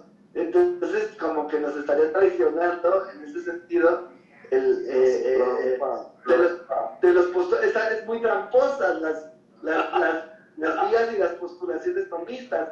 Este, y, y, y bueno, ese era un poco el sentido. O sea, creo que, creo que lo dijiste muy bien y me lo acabas de aclarar. Es como Leibniz, que dices, bueno, es que tú estás tratando de hacer estas pruebas bajo el presupuesto de que Dios existe ya. O sea, este, no, no, no le estás jugando realmente a lo que a lo que a lo que sucede, ¿no? No estás metiéndote realmente en el enigma. Estás- ya, tienes el, como en el libro de Baldor, ya tienes la respuesta atrás del librito y nomás formulas el problema, ¿no? Este, y es, pues, es- está truqueado eso. Este, No, creo que ese es el. ¿No? creo que ese es el punto que tenía, creo que es el punto que tenía. A la media hora. Sí. Sí, Perdón, ¿eh? Perdón. Sí, sí, sí, sí, sí. Creo que me lo aclaraste de todas maneras. Este, No, pues tú tenías la respuesta. Ya sí, sí, sí, pero sí me queda más claro. Sí. sí. Y si quieres más cerveza, pues Sí. Bueno, este, sí, tú tenías esa respuesta. ya. Eh, a ver, seis y media. A propósito, a Sí. propósito de, de- de juicios, que no es el juicio final, sino el juicio inicial. El juicio inicial. Bueno, ahí podemos un poco acercarnos que es un juicio perverso porque juega con el mecanismo de la denegación y no hay nada, entonces es imposible, tiene que haber algo ahí en ese agujero. De tal manera que el juicio perverso, ficcionando, nos cambió el fin por los fines. Es decir, nos cambió el fin trágico por los fines, es decir, propósitos, objetivos, metas. Sí, totalmente. Es una religión muy perversa.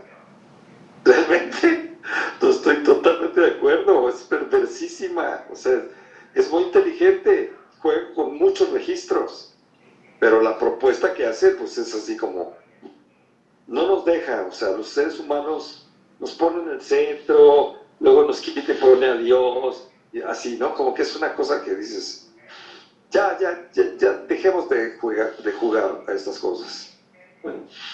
A ver, per- perdón.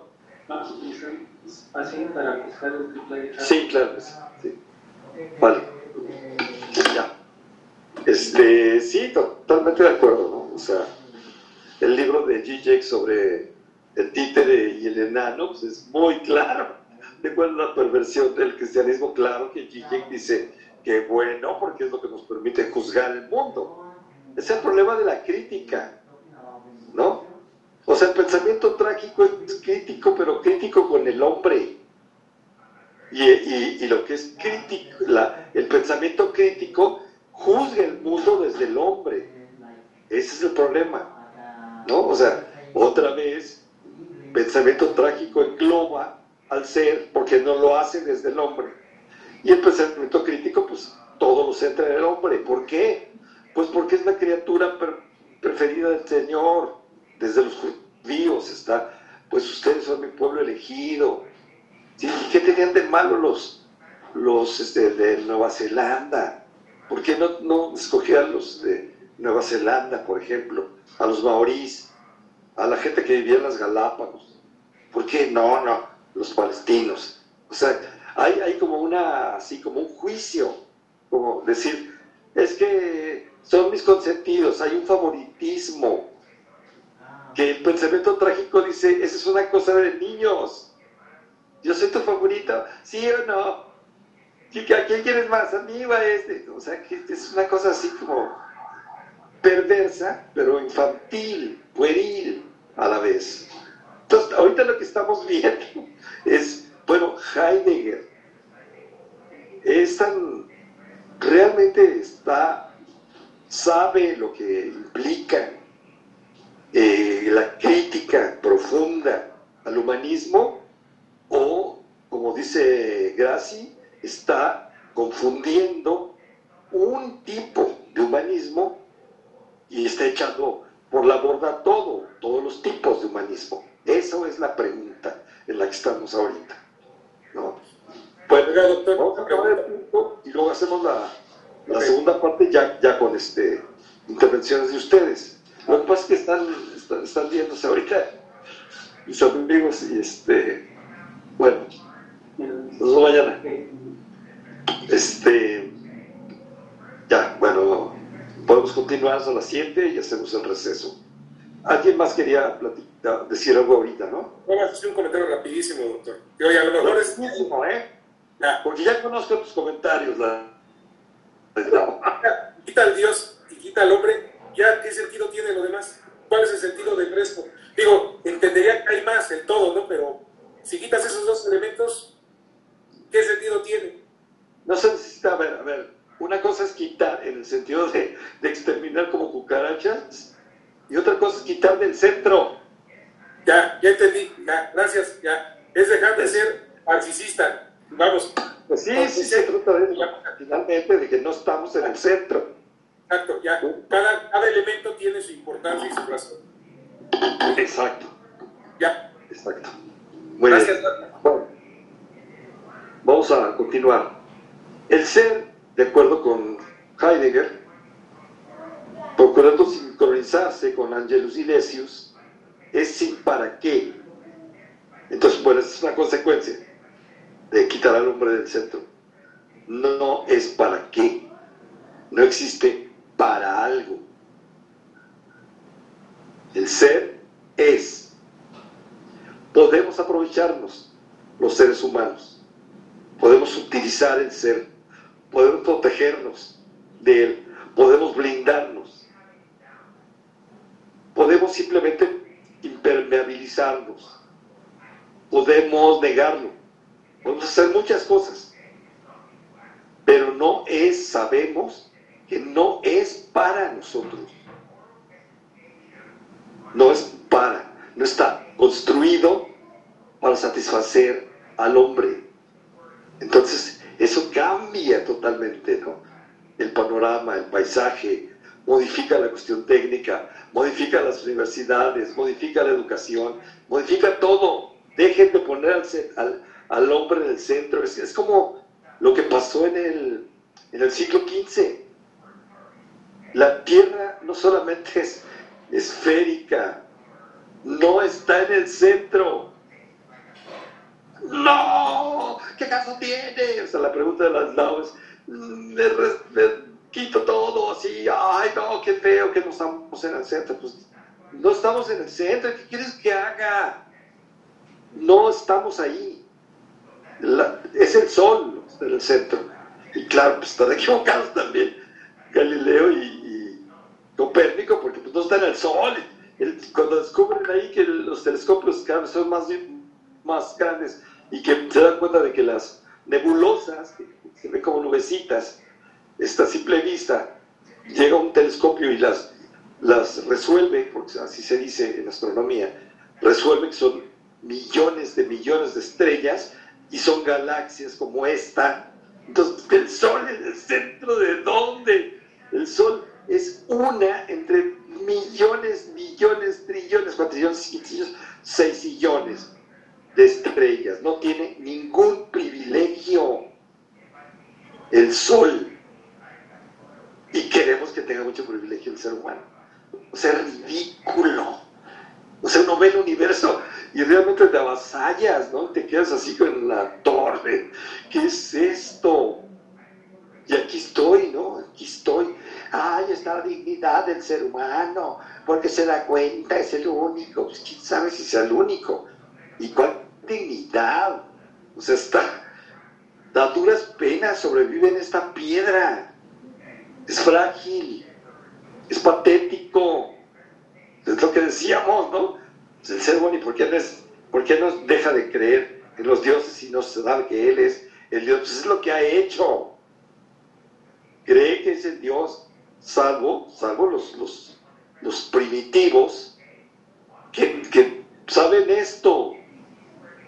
O sea, no saben las cosas de la ciencia. Se imaginan el mundo sobre tortugas y lo que quieran ustedes, que están equivocados, sí pero no se sienten en el centro, no son tan arrogantes, no son tan ridículos como creerse en el centro. Entonces se trata de cuáles son las consecuencias de todo tipo. O sea, no nada más consecuencias filosóficas. Y pues nos vamos a nuestra casa, digo, nos, quedamos en nuestra casa y volvemos a, lo mismo. No, no, no. ¿Cuáles son las consecuencias de asumir, de, de realmente de hacer propia esta idea de que el ser humano tiene otra dignidad que no tiene nada que ver con estar en el centro y con creer que el ser existe para nosotros, que es lo que cree el cristianismo. Hagan como quieran, es que yo soy cristiano buena onda, yo soy científico, pues es lo mismo. No, realmente rechaza esta creencia y ve cuáles son las consecuencias. ¿Cuáles son las consecuencias hasta a nivel del modo en que educas a tus hijos? O, el modo en que no, no tienes hijos. O sea, tiene consecuencias en todos los niveles, políticamente, teóricamente, eh, hasta deportivamente. Yo desde, desde que comprendí que la muerte de Dios es algo inevitable, le voy al Atlas. Por ejemplo. Porque nunca gana, bueno, ganó el de ganó Pachuca. Pero bueno, descubrí pensar lo contrario, que, que, que, el ser existe para, para algo, y no para los hombres, para quién, no sé. Este, equivale simplemente no pensarlo, no recibirlo, no acogerlo, sino violentarlo, es decir, pensarlo técnicamente. ¿Se entiende? La técnica siempre tiene que responder a la pregunta ¿para qué sirve? Y entonces, esa misma lógica la trasladamos a la, al universo y decimos, ¿para qué existe? Entonces, quitamos el, el hombre y Dios del centro y entonces ya no preguntamos para qué existe. Recoge, lo recogemos, lo acogemos, lo, le damos hospitalidad al ser. Oye, pero yo no estoy para, para darte gusto, ¿eh? ni la justicia de Job, ni la estética de no sé quién, ni nada, o sea, nada que ver con, sus necesidades humanas, ¿eh? Aún así, ¿me quieres? Sí, pásale. O sea, lo que dice Nietzsche, devolvemos, devolvámosle la inocencia a la naturaleza. La inocencia. O sea, los, leones se comen a los humanos por malos, no, están buenísimos los seres humanos, ¿no? Así su carne debe ser muy dulce. Y que los, los, los leones son malos en el sentido universal, pues no. El león se come así como se come un cabrito, se come un, una, una, liebre. Yo los he visto comerse llenas los leones y comen seres humanos si pueden. Pues también se lo comen los este, iroqueses de, la zona esta de, de Niagara Falls la, la, tribu esta de los iroqueses y la confederación algonquina, hicieron una reunión en 1800 y tantos para preguntarse si era justo que los búfalos se comieran a los hombres.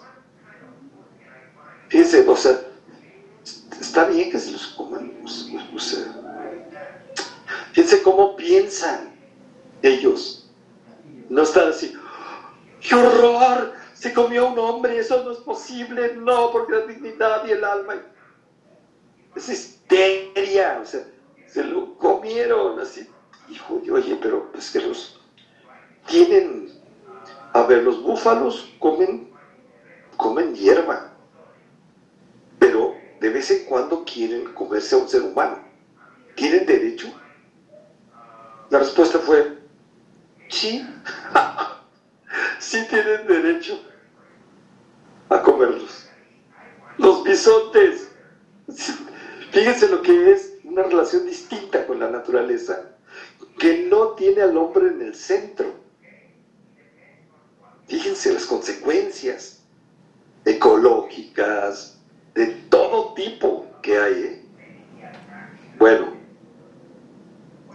descubrimos ahora que Ernesto Grassi no siempre distorsiona su filosofía, sino que se esfuerza, la filosofía de Heidegger, por conectarla, cierto que de manera tal vez demasiado obsesiva, con el humanismo confeccionado en Italia por Giambattista Vico.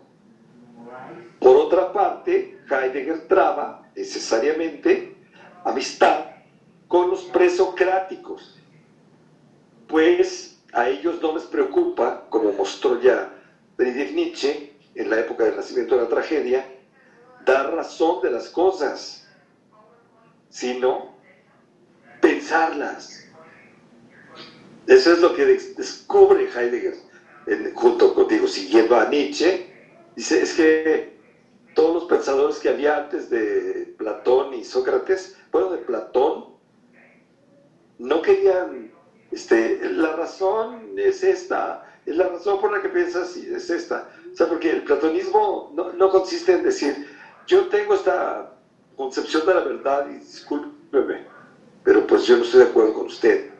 Es, ¿por qué usted que no está de acuerdo conmigo piensa así? Deme razón de sus encadenamientos lógicos. Fíjense nada más la perversión. O sea, la perversión no es un invento de los cristianos. Ellos lo perfeccionan. Pero la perversión viene desde Platón. Él piensa perversamente. No es, usted no tiene, no, no estoy de acuerdo con lo que usted dice, pero tiene todo el derecho a pensar de manera distinta. No. Platón dice, ¿y por qué piensa usted así? ¿Está usted imbécil? Ese es Platón. Entonces uno se queda así, ¡ay! No, perdón, no, no, no, no, pues de haber sabido, no, no pienso esto mismo, ¿no? Fíjense, y, y, y Gracie, está así como atento a, sí, sí, está pensando en, en que los presocráticos no son como los platónicos que quieren asociar Heráclito, Parménides, Zenón, todos estos que conocemos desde la escuela, este, no, no quieren dar razón como quieren dar razón Sócrates, Platón y, Aristóteles. E, ellos piensan el ser, quieren, tal vez no, no, pues no le atinan, ¿no? Pero, pero quieren pensar el ser, no dar razón del ser. Esa es la diferencia. Bueno, la distancia que media entre ambas, entre pensar y dar razón, no puede ser más nítida. Se traza aquí un nexo muy firme entre ambos pensadores, de relación en muchos sentidos tan problemática, o sea, de, de y Nietzsche.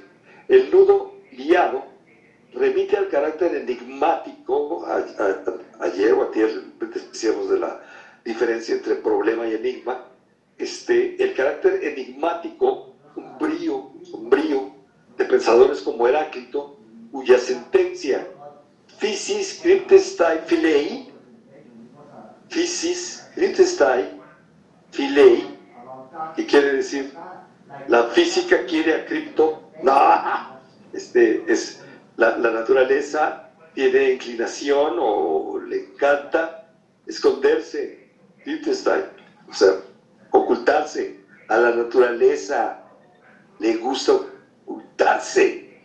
¿Qué es eso? ¿Cómo es? Pues eso es lo que es propio de la naturaleza, pensar eso.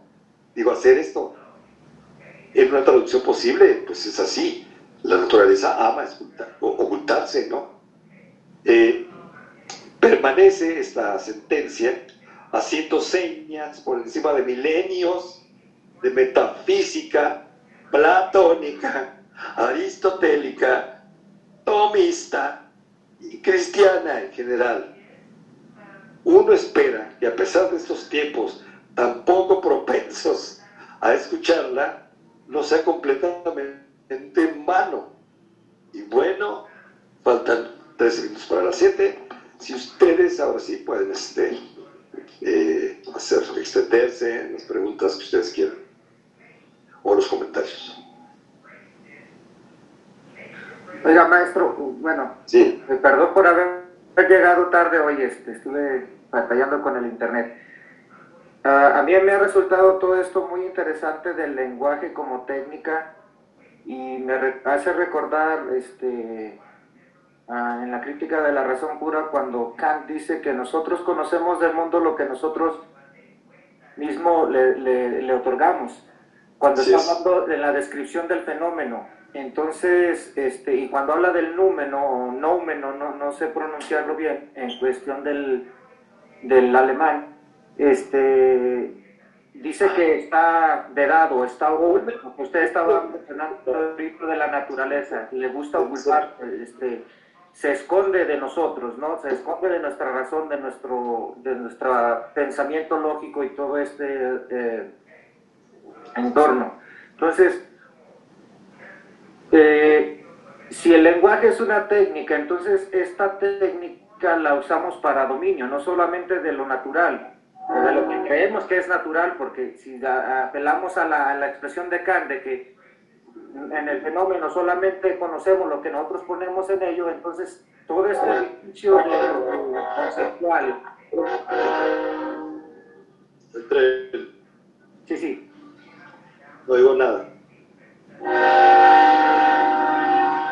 Ya, Ok, todo este edificio o toda esta construcción conceptual donde incluso Dios es una, es una creación del hombre o creemos que Dios es esto porque le estamos poniendo esas categorías, entonces no solo la técnica del lenguaje domina la naturaleza o es una arma de dominio para naturaleza, sino para Dios e incluso para el hombre mismo pienso yo esto. Entonces, ah, no sé si fue ah, Baudrillard que dice que, que el hombre, en su teoría de la religión, creo que dice que, que lo peor que le ha pasado al hombre es darse, darse, darse cuenta o, o la adquisición de la razón, que lo, fue lo que lo hizo como que alejarse de, de ser lo que es para convertirse en algo que no es. Eh, eh, no recuerdo bien esta,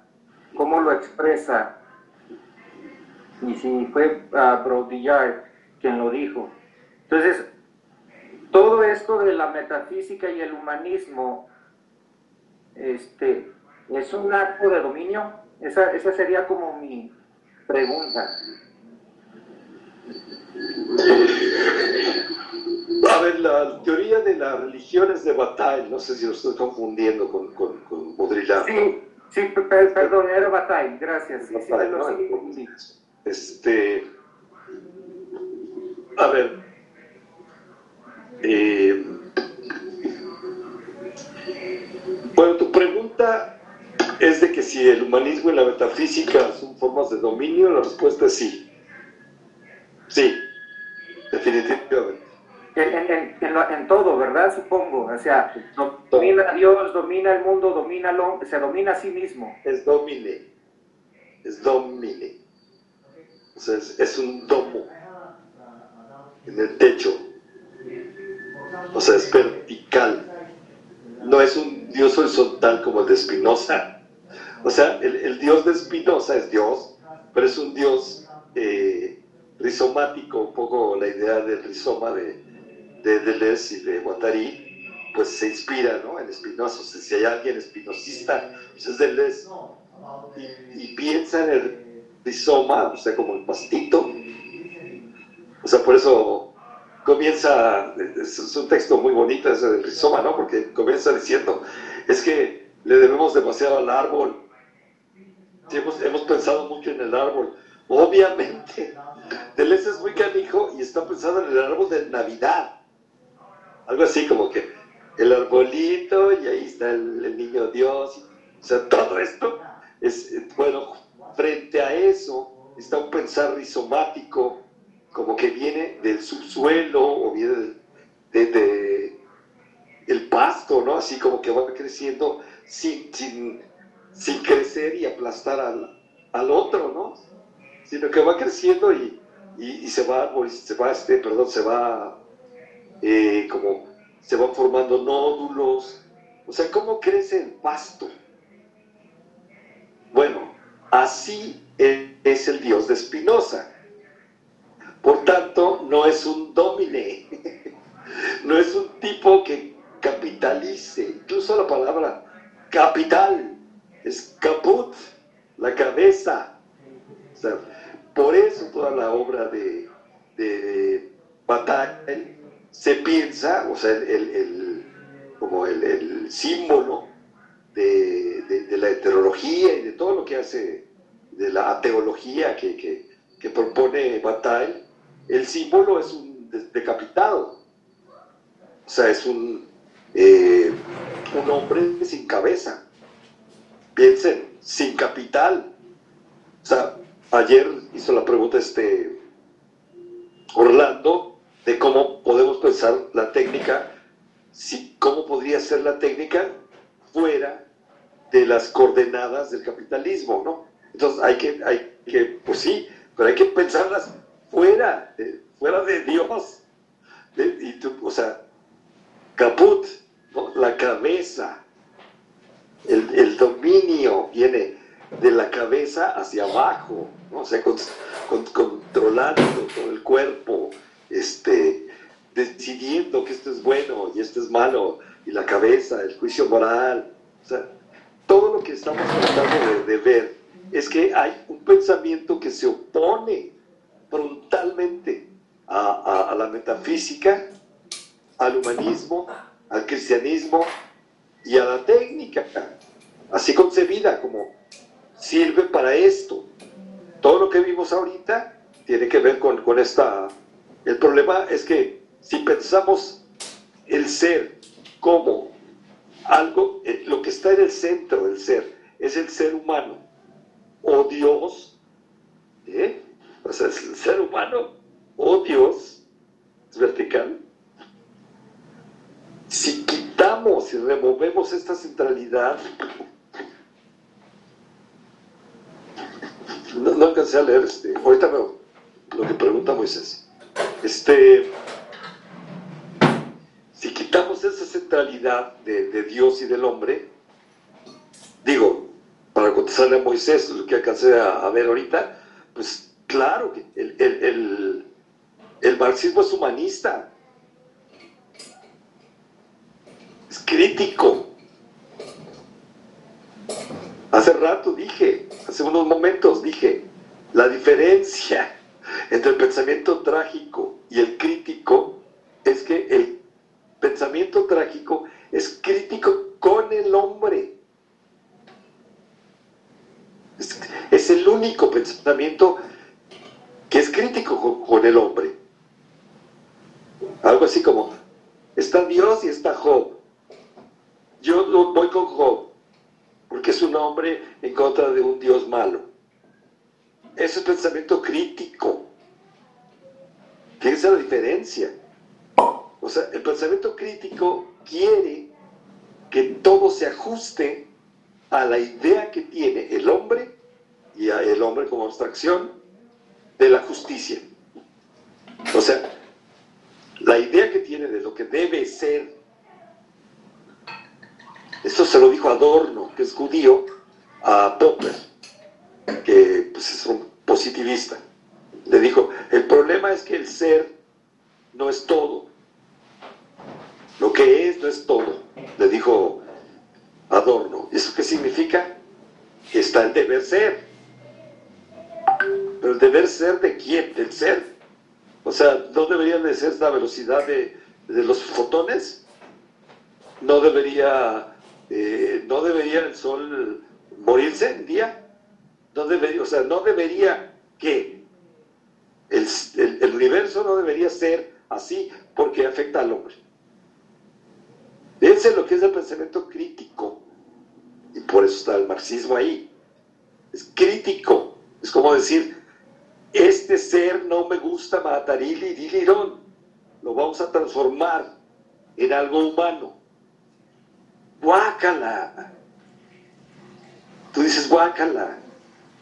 Precisamente por eso está hacia el mundo. Es asqueroso. Por ser cada vez más humano.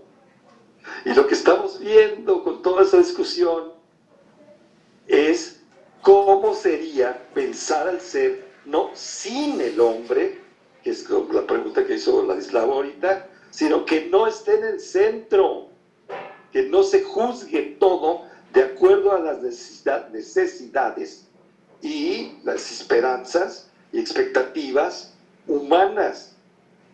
¿Es posible eso? Sí es posible. ¿Cómo? Eso es todo. Si se entiende, ¿no? O de Dios. Sí, sí, pero me, queda a mí una, como, bueno, no me quiero extender y perdón por los compañeros, pero el Dios de Espinosa es ajeno al hombre, y, según lo que acaba de decir. No es ajeno.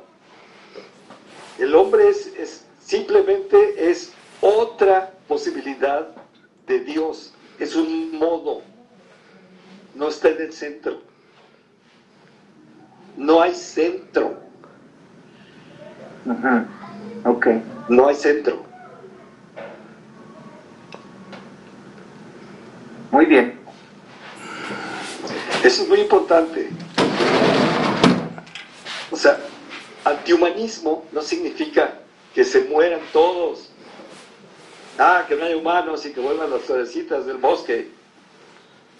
Eso ya puede uno decir, ya, que no tienen remedio estos chacos.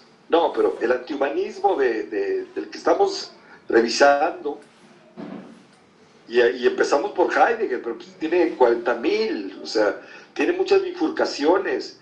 Toda la discusión del, humanismo y del antihumanismo eh, involucra eh, la filosofía de Foucault, la de Althusser, eh, lo, de, obviamente, lo de Spinoza, Nietzsche, Bataille, o sea, son son muchos pensadores, Baudrillard, que, que, están ahí como discutiendo esto.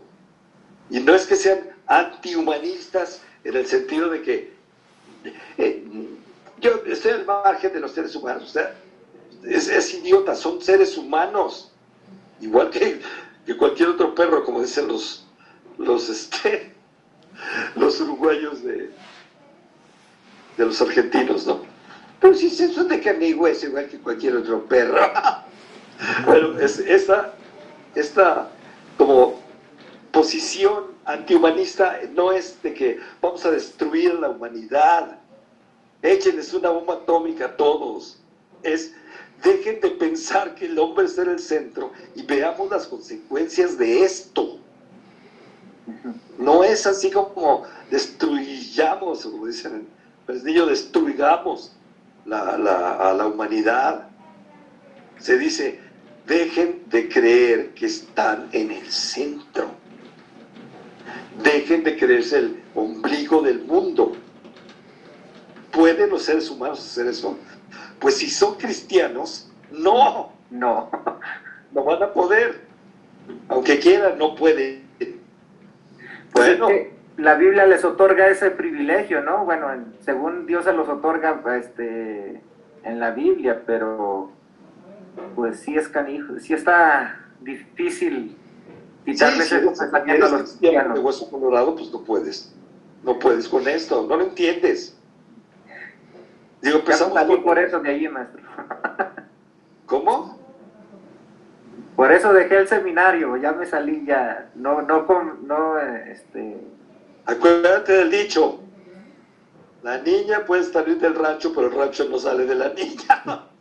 Pues o que estamos tratando de hacer en esta clase. Eh, de hecho, sí, hay muchas cuestiones que yo me había cuestionado cuando estaba en el seminario y este, todo este sentido de dominio y que yo expresaba en el seminario y me callaban y terminé saliéndome de allí antes de cometer una barbaridad. pero les, les cuestionaba esto, les cuestionaba esto, o sea, es- ¿por qué el, por qué el ser humano tiene que ser el, el privilegiado de la naturaleza, bueno, dentro de la tierra, ¿no?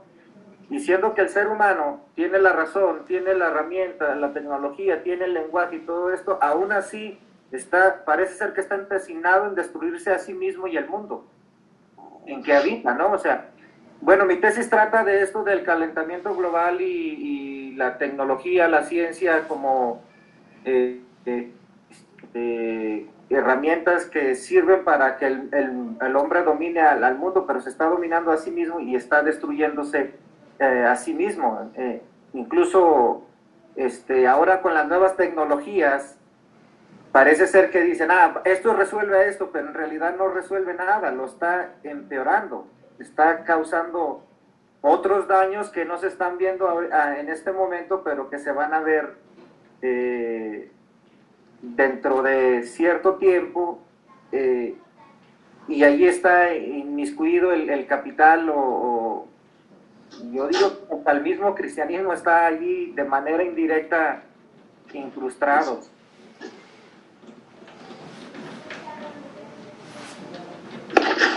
Ah, sí, estaba viendo la... eh, Pues estás en el camino, ¿no? De, de este, fíjate, o sea, no se necesita ser un, un jacobino y, y muera la iglesia y vamos a quemar ahí, entonces, o sea, no. Se trata de una cosa mucho más sutil, de que en uno mismo está, están las semillas, ¿no? De, de este de esta posición como de que si, si, si no me dan gusto a mí, pues el, el mundo pues no, no vale la pena, ¿no? Entonces puede ser hasta eh, justificar el suicidio, ¿no? O sea, yo puedo matar a, yo no sé por qué dices que, que antes de que cometieras una, una atrocidad ahí en el seminario te saliste, pues ¿cu- ¿cuál era? Usted ibas a, ¿qué? El sacerdote. Ah, bueno, antes de que fueras. No, o sea, tú puedes ser, ser sacerdote.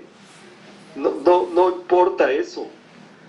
Lo que importa es que tengas la capacidad de, o sea, esto que estamos viendo aquí y que, pues no lo saqué yo de la manga, ¿no? O sea, tiene doscientos y tantos años, o sea, no sé, desde Spinoza y antes, ¿no? O sea, claro que hay una especie de, de, con- de conspiración de silencio respecto a todo esto, o sea, porque la mayoría y el poder eh, del dominio este, técnico, ideológico, pues lo tiene la iglesia en la, en, la, en la filosofía. Pero tú puedes ser perfectamente cristiano y decir, bueno, yo, yo hasta soy sacerdote, pero no soy un, o sea, no, estoy ciego, ¿no? Para darme cuenta de que es posible que toda la cos- cosmovisión del, cristianismo esté equivocada, porque responde a esto y esto y esto. Y sin embargo, me parece que es mucho más importante que la gente piense que su alma se va a salvar, a que piense. Es muy válido. Es así como decir, ¿por qué yo podría ser cristiano? Yo estuve en un colegio cristiano de las hallistas y di catequesis, me acuerdo de, de que yo era catequista y sin embargo yo dije, bueno, esto es, o sea, ¿qué piden de, de mí? ¿Qué es lo que puedo dar yo? ¿Duda? Más que estar en contra, dudo de todo esto, dudo que sea verdad. Entonces, pues, dices, no, pues no, yo no sirvo como tal. No es que yo diga, "Ah, que, que se mueran todos los curas. No, no, tienen mucho, tienen todo el derecho de creer que, que así van a salvar el alma de la gente. Y hay mucha gente que muere muy contenta y dice, no, pues sí, pues es que Diosito, pues está muy padre, está muy bien. Tampoco se trata de que todos sean filósofos. No se puede. Hay gente que no, no quiere, no quiere, así que no entiende que la filosofía, pues quién sabe qué dice cosas totalmente abstractas, a mí no me dice nada la filosofía. Sí, no, es que tienes que darte cuenta que no, o sea, es para la gente que quiere, que quiere, y si quiere, pues entonces se abre un poco y dice, ah, mira, entonces puede ser esto, puede ser lo otro, en fin, o sea, lo que yo quiero que vean ustedes es que la filosofía está dividida. Hay una filosofía que quiere jalar otra vez a to- toda la, todo el razonamiento, lo quiere jalar a la, a la creencia cristiana. Hay ot- otra parte que, que dice, es que es el judaísmo donde está, o sea, el problema es que creamos que existe el Mesías y que bajó. Hay que pensar en lo mesiánico como una interrupción, no como un reino que se sobrepone a este. Es como una interrupción de este reino terrenal. Judíos, ¿no? Críticos, la teoría crítica es judía. Benjamin, Adorno, este, Habermas no es judío, pero, pero es teoría crítica, ¿no? Entonces piensan así como, es que el problema, el problema es, es esta idea de, de Dios y, y son, pues piensan en términos de- del mesianismo judío, que es muy diferente al mesianismo cristiano. Y hay otra parte de la filosofía que, que no, que no, no tiene nada que ver ni con el judaísmo, ni con el cristianismo, es ciencia, es análisis de, de palabras y de frases, y es la filosofía analítica. ¿Tienen derecho o no tienen derecho a existir? Pues, no, pues existen, tienen universidades, tienen carreras completas. Por supuesto que ahí están, no, no vamos a acabar con ellos, pero yo digo, hay otra forma. ¿Cuál es? La filosofía trágica. Si no es de que todos están equivocados, o sea, no es. Fíjense ustedes cuáles son los límites de cada una. Nada más. Ya con eso. Se- Sería estúpido que, que yo los quisiera convertir a la filosofía trágica, ¿no? Que es un poco como. Yo entiendo que se enoje Cuco, ¿no? Sí, ¿esto qué? ¿Esto qué es? A ver, ¿qué es, no? Esa actitud que, que he tenido. Este, pues, pues yo entiendo eso y lo, y lo comparto con él, pero yo no estoy haciendo prosélitos. Simplemente estoy diciendo, esto es lo que está pasando en la filosofía. Puede que no les convenza este, este rollo. Por lo menos ya saben cuál es el argumento que tienen. No está Dios en el centro, ni el hombre. No es humanista, no es teológica. Ya. No es el Dios judío, no es el Dios cristiano. Nada que ver, no es la ciencia. ¿Qué es? Literatura. O sea, es bien fácil desde los, las posiciones de poder, de- del sentido de dominio, eh, juzgar a, a esta, a esta filosofía como una forma de literatura, ¿no? Bueno, hasta de música, ¿no? O sea, son, son muy suficientes, así, son, pecan de suficiencia todas estas eh, posiciones, ¿no? Porque son, están muy seguras. Y el pensamiento trágico no está seguro, retrocede, aprende, está abierto, pero es muy frágil y es muy, muy vulnerable también. Entonces, bueno, pues, a ver, ¿quieren pensar sin Dios y sin el hombre en el centro? Si son cristianos no van a poder. ¿Pueden hacerlo? Entonces no son tan cristianos, aunque sean sacerdotes. Bueno, esto ya, y con eso termino y podemos hacer una, un- un- una pausa. Esto me lo dijo un sacerdote que también se salió, que fue el maestro Beremundo. Beremundo Carrillo, pues, es es católico, es sacerdote, y un día platicando conmigo me dijo, es que yo estoy de acuerdo en lo que tú dices. Afortunadamente me salí de, del seminario, pero pues arrastro un montón de, de, rémoras. O sea, estoy, no, dejo de ser cristiano por, por haberme salido de- del seminario. Sigo pensando en unas... ¿Por qué? Pues, pues porque hay una especie de instinto. No sé, ni siquiera lo tengo razonado, me decía él. No es que yo lo tenga razonado y entonces este, me opongo a tu visión de las cosas porque es ateo y quién sabe. No, no, yo estoy de acuerdo con lo que tú dices. No veo modo de escapar de ello. Y sin embargo, no puedo salir. Entonces me quedo, pues, pues, bueno, pues ni modo. No todos podemos, yo mismo no puedo. Tengo mis momentos en que digo, no es posible. O sea, es eso, ¿no? la filosofía es, es una lucidez que, que, que, que, no es constante, que estás así como, no sé, como de pronto y luego te retraes, ¿no? Y dices, ay, no, es que no, no sé cómo. Eso es lo que les estoy tratando de decir en el seminario, es, bueno, la metafísica y el humanismo están entrelazados y la única forma de pensar fuera de ellos, que sí es posible, pues es así, es esta. Eso es lo que estoy tratando de, de hacer. Entonces, bueno, son las 7, 13, 7.25. Nos vemos. Ok. Gracias. Este, pues vamos a, dedicarle unos minutos a, a, lo que ustedes planteen y, y pues el punto 4 teníamos que verlo hoy jueves y no ni, ni, siquiera lo hemos empezado. Pero este, lo podemos empezar hoy y lo continuamos el lunes. Mañana no hay, porque está el seminario de investigación en la, en el, la maestría, entonces tengo que estar ahí con los alumnos.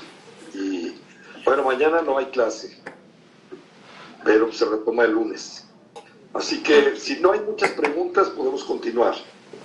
Pero si hay intervenciones, pues adelante. Yo tengo un comentario, doctor. Venga de ahí.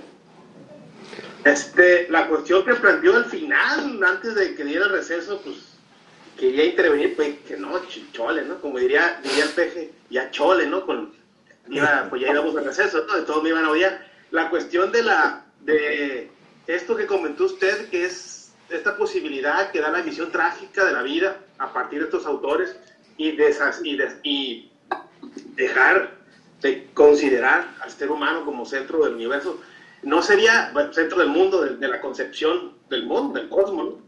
La cuestión de que se no sería como la, lo que plantea Martin Heidegger en algún sentido, ¿sí? forzando la interpretación, cuando habla de la eh, existencia auténtica o, ina, o, inauténtica, o propia o impropia.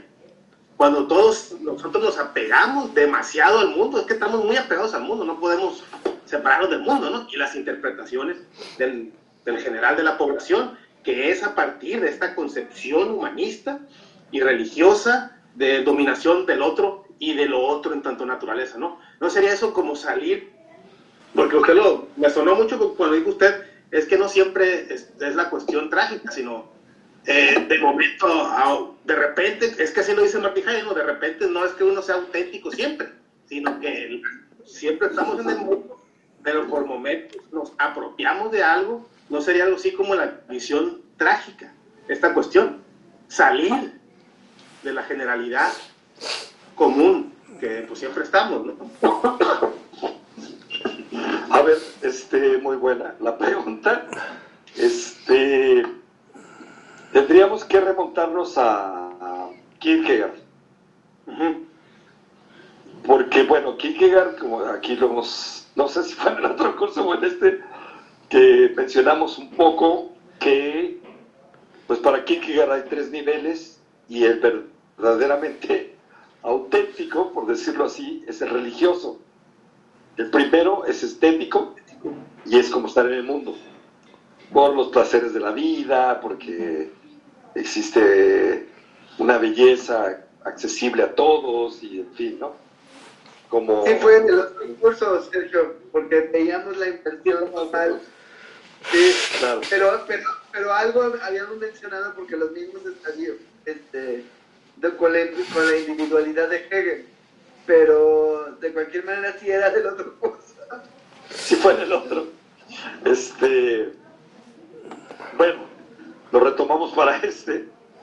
Eh, lo que hace Kierkegaard entonces es ver, lo inmediato es una, un apego a la, al mundo, como tú lo dices, ¿no? Un rato. Y, y eso implica estar en el nivel estético. Así como que el mundo es aquello que nos es atractivo, ¿no? Que, que nos seduce, que por el cual seguimos tirando.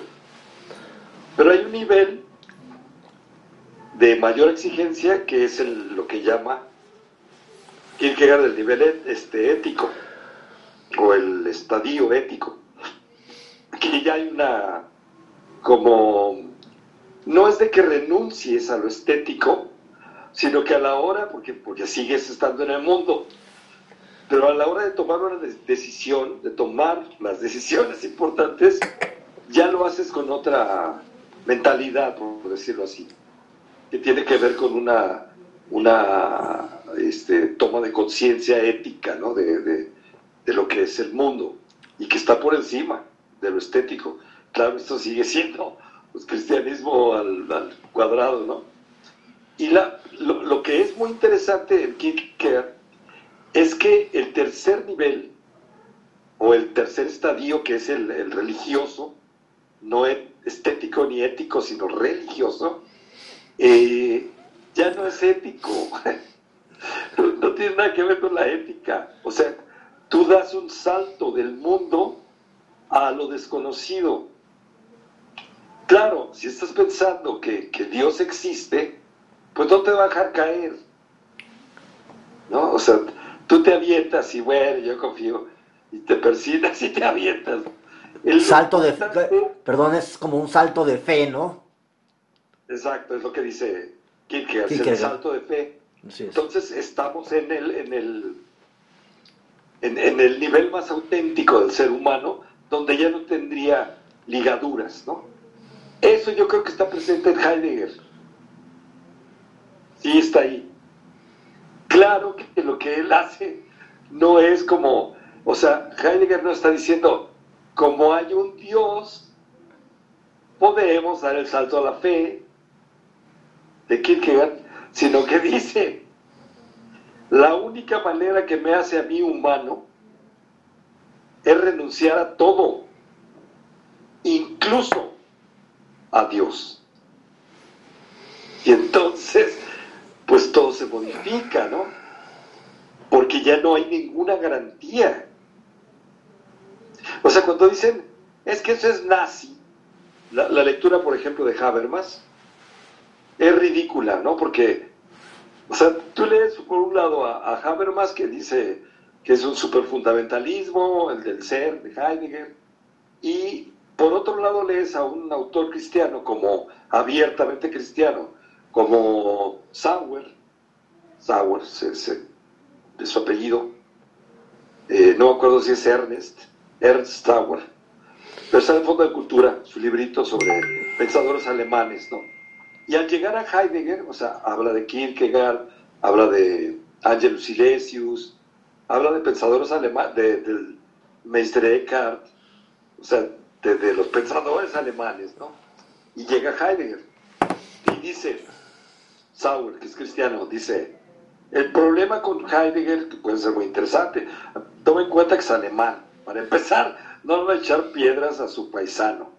Entonces, pues dice, el problema con Heidegger es que su idea del ser es moralmente neutra.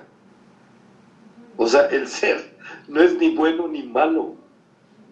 Y no, no se puede trabajar así, no se puede asegurar la autenticidad de, un, de una fe, por ejemplo, si ese ser no tiene nada que, o sea, no es que le sea ajeno el hombre, como, como decía este, Juan de Dios, ¿no? ¿no? No es que sea ajeno, es que no le importa la valoración moral que sea buena o mala del ser. El ser es lo que es. Punto. No es de que sea ajeno al hombre, o sea, el hombre es, ¿no? Es, ahí está, este bicho ahí con sus, que puede ser genial, que puede ser muy interesante, que puede ser maravilloso y que puede ser terrorífico también, ¿no? De que vaya se las gasta el ser humano, ¿no? En esto. Entonces se trata de eso, ¿Qué, qué, qué es lo que al principio, porque abandona la jerga de la autenticidad? Este, Heidegger al final no, no habla de el ser auténtico, del ser humano. O sea, como que también no va pasando así de una etapa en donde lo que le preocupa es que el Dasein ya no le llamamos, no le llamemos humano, es el Dasein, es, la, el reflejo, es una criatura, es un ser, es un ente más bien, el, el ser humano, el ente humano, donde se refleja el ser. Entonces hagamos esta, esta, este ejercicio de pensar no en el centro al ser humano, y eso implica hasta dejar de decirle hombre. Por eso se dice Dasein, ¿no? El ser ahí. Ahí, ahí, fíjense cómo conserva una cierta superioridad, porque no dice, a ver, las focas tienen Dasein, se podría hacer lo mismo respecto de las golondrinas, tienen, tienen Dasein, o sea, se refleja el ser en, las golondrinas, pues ni que fuera San Francisco de Asís, ¿no? Claro que no, es el ser humano donde ocurre esto y conserva, ¿no? Así como cierta prioridad, como cierta jerarquía del ser humano sobre el resto, cosa que no ocurre en Spinoza y en Nietzsche este, está como súper cuestionado, ¿no? Así como diciendo, ok, que te... por eso habla del superhombre, Nietzsche. No dice, Dasein, o sea, es, una pedantería. Puede ser coqueto, ¿eh? Decir, el Dasein. O sea, es, pero, pero por ejemplo, el, sentimiento trágico solamente está en el ser humano, ¿no? Sí, pero eso no, nos da ninguna superioridad. Pero nos hace una distinción, ¿no? Yo creo que se le está, dando una carga moral, ¿no? En el sentido porque hasta el Martin hasta Heidegger dice es que no es una, una categoría moral o propio o impropio, según él, ¿no? Que muchos consideran que hay una cuestión moral ahí. Pero esta cuestión de, bueno, sería una distinción solamente, una distinción del ser ahí, como del ahí, que al final de cuentas se convierte en el ahí, como dice él, y la distinción. Eh, lo, que, lo que está tratando y lo que sería así como la parte religiosa de Heidegger, es que él dice, para que el ser humano, el Dasein, pueda hacerse a un lado y quitarse del centro, tiene que dar, así como, por eso empezamos con Kierkegaard, dar una especie de salto que no lo da ninguna otra especie, ¿no? No la da las focas. Es como si los, eh, vamos a pensar en, los pulpos, que dicen que son muy inteligentes. Un día los pulpos dicen, es que ya me cansé de estar en el mar y de respirar oxígeno del agua. Voy a respirar aire, me va a salir. Bueno, dice, eso no, no, no, no pones ejemplo tan, tan, tan veracruzano, hijito. Este, no pones ejemplo Heidegger, pero sí se podría decir, ninguna especie da el salto a la fe más que el ser humano, porque el ser humano es el único que puede entender, entender la diferencia entre ser y ente. O sea, ninguno, todo, y esto lo dice Bataille, lo dice muy bonito con esa imagen, Bataille lo dice ahí sí, lo dice en la teoría de la religión, dice, el, animal está como el el agua en el agua. No dice como el pez en el agua, ayer dije. Es que está en el agua como el agua en el agua, el animal. Hay una distinción. El ser humano es un animal que puede salirse del agua. ¿Pero qué es eso? ¿Puede respirar fuera del agua? Pues no respira agua. Este, o sea, podemos decir, el ser humano puede salirse del mundo, del mundo humano, hecho para los hombres, y pensar que hay un ser que no es para los hombres. Eso no lo hace el pulpo. No lo hace ningún ser de este planeta que se sepa. A lo mejor lo hacen los ángeles, pero no, no hay pruebas de que existan los ángeles. Los hombres, los seres humanos, se pueden dar el lujo de trascender el orden de la inmanencia.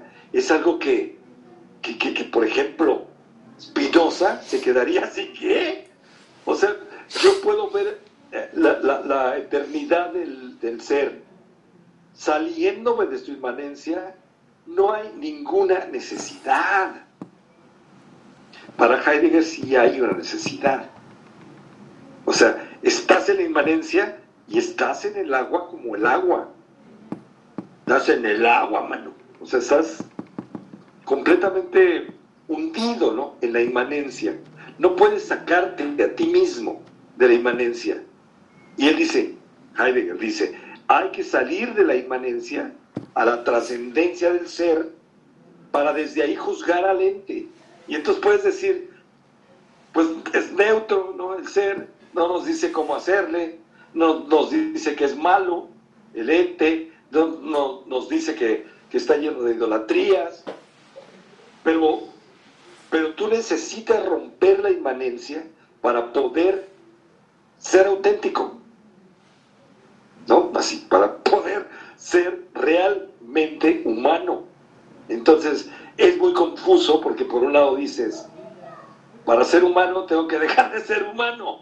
¿Cómo es eso? Entonces plantea una, una cosa muy, muy, muy extraña, muy paradójica, y que ni, ni Nietzsche ni, ni Spinoza necesitan la trascendencia para poder este, salirte de, la inmanencia, ¿no? O sea, para poder juzgar el mundo, para poder este, pasar de niveles, todo eso es como que dicen, no, mira, Spinoza dice, hay la imaginación, el orden imaginario, la gente se imagina cosas y qué bueno que se imagina estas cosas, no puedes saberlo todo, no podemos saberlo todo como seres humanos, y, pero hay un nivel que está hecho de razones comunes en que podemos algo así como remontarnos del, del, de- del registro de lo imaginario y que podemos ver otra, otra forma de presentarse del, del mundo, ¿no?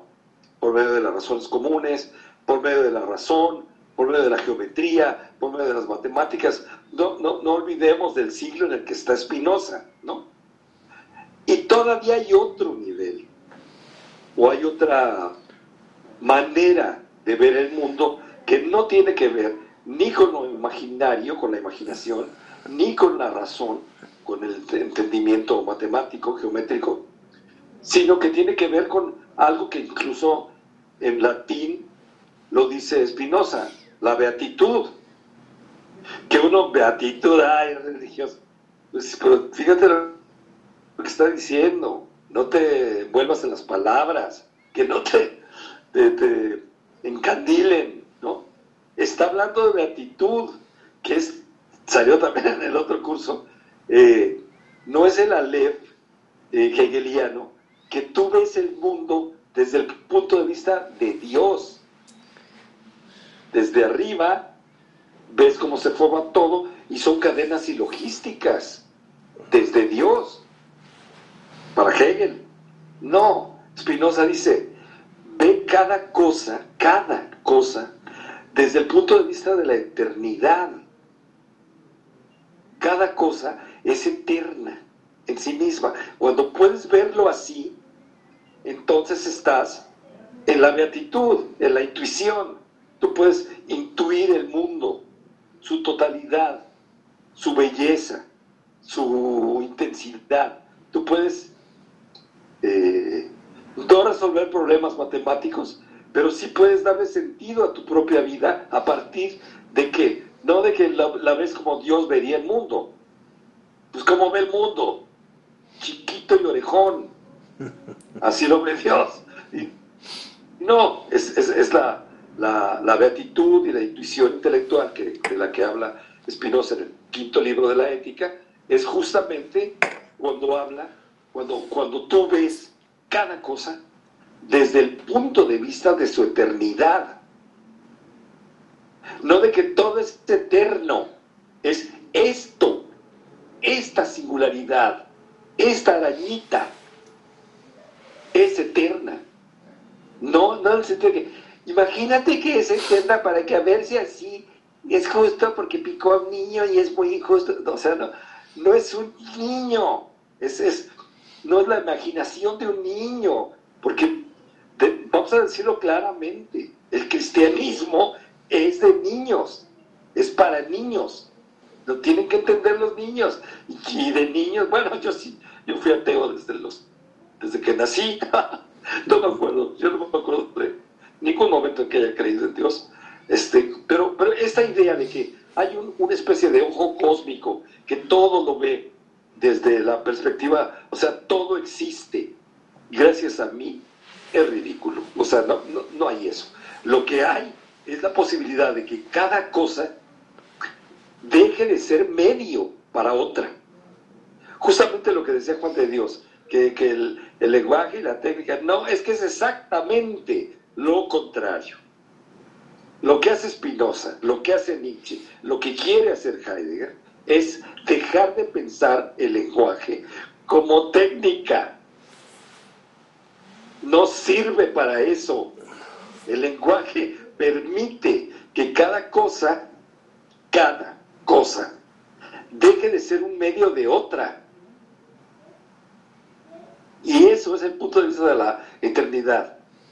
Entonces decimos, bueno, ¿es religioso o no? ¿Quién? Espinosa. Pues puede ser que sea religioso. Cristiano no. Cristiano no. Religioso puede ser. Pues está, está hablando de la divinidad de todas las cosas. Puede ser religión. Lo que, lo que finalmente plantea Spinoza. Nietzsche, ¿es religioso o es filósofo? Pues yo digo, al principio, ¿eh? cuando era romántico y que escribió El nacimiento de la tragedia, puede ser, ¿eh? así como que había a mucha gente que es bien cristianota, le encanta el nacimiento de la tragedia. ¿Por qué? Pues porque es cierta, hay, hay, hasta se dio cuenta Nietzsche, ¿no? que, que había un tufo hegeliano, dialéctico, allí en la, el nacimiento de la tragedia. Después, ya cuando se desprende totalmente de la, de, la visión medio cristianoide, es en, el, en la Gaya Ciencia. Y entonces cuando escribe la Gaya Ciencia, que es del 81, 82, él, él dice, bueno, ahora sí puedo, puedo escribir el Zaratustra. ¿Qué es el Zaratustra? Es mostrar hasta qué punto la imagen de Cristo y los evangelios hay que darles la vuelta, no destruirlos, sino decir, este, ah, es que los cristianos son idiotas. No, no, no, espérate. Es que lo que están viendo ellos es bien interesante. Y por eso escribe el Zaratustra. No, así habló Zaratustra. Pues es, es el quinto evangelio, lo dice Sloterdijk, el quinto evangelio. Pero es el evangelio que, que, le da al traste a todos los, los cuatro anteriores. Como que dice, ya, a ver, ¿entendieron esto? Entonces, ¿ya entendieron el cristianismo? Bueno, entonces, siguen al, siguiente paso, porque el momento cul, culminante de Nietzsche es el Zaratustra. Ya después vienen los, los textos mucho más serios, más académicos, como la genealogía de la moral, este, más allá del bien y del mal, el crepúsculo de los ídolos, y ya que está medio loco, escribe el anticristo y el Eche Homo, ¿no? Doctor Spinoza sería como Voltaire, a ver, pero, a ver qué dice. Voltaire, deísta y agnóstico. Este. Eh, Nietzsche. Pues muy forzadamente. Claro que Voltaire le provoca a Nietzsche muchas emociones encontradas y le dedica un libro, ¿no? Humano, demasiado humano. Voltaire le sirve a Nietzsche para, para dejar de ser eh, cristiano. O sea, para realmente quitarse así como todas las adherencias de, del cristianismo que todavía en el nacimiento de la tragedia hay un poco, ¿no? Un poco. Porque ya desde que está jovencito dice, esta es una religión para, para nodrizas, ¿no? Es absurdo, ¿no? Que, que yo siga creyendo esto. Es una pastorela. Realmente, pónganse a ver. Qué bonito, ¿no? Que hay pastorelas en la vida. Pero es una religión como cualquier otra. Y está bien lo de las fiestas y todo eso. Pues está bien, pero no quieran hacer filosofía desde ahí. O sea, tenemos la ventaja de que es posible no hacerlo y es necesario. ¿Quieren hacer filosofía? ¿Quieren su título de doctores en filosofía? Entonces tienen que... No, pues no es así, ¿no? Pero es, es como tratar de este, desprenderse de, de- de un cascarón. Todavía Nietzsche, el Nietzsche antes de, de humano, demasiado humano, sí se puede decir que es romántico. Y si es romántico es cristiano. O sea, no hay romanticismo no cristiano. El romanticismo y la ilustración son formas de- del cristianismo. Que se oponen a la, a la iglesia, pues sí. Entonces la pregunta de Moisés, de que si es este, es como Voltaire deísta y agnóstico, bueno, en parte, ¿eh? o sea, Nietzsche, Nietzsche es ateológico, entiéndase esto, no se tiene, no, no es deísta, ni es agnóstico, ni es ateo, es ateológico. Está en contra de la construcción teológica, no en contra de Dios. De hecho, no está en contra de Cristo. Está en contra de la construcción teológica derivada de San Pablo. Lean el, libro este, la tesis de un alumno de Riquer, la crítica de Nietzsche al cristianismo, de Paul Valadier, ediciones Cristiandad.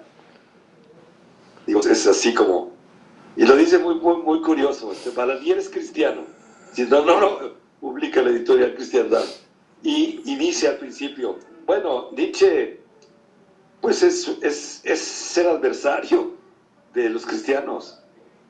O sea, yo soy cristiano, tengo que enfrentarme a Nietzsche y así como si yo soy el campeón ahí, pues tengo que luchar con este tipo.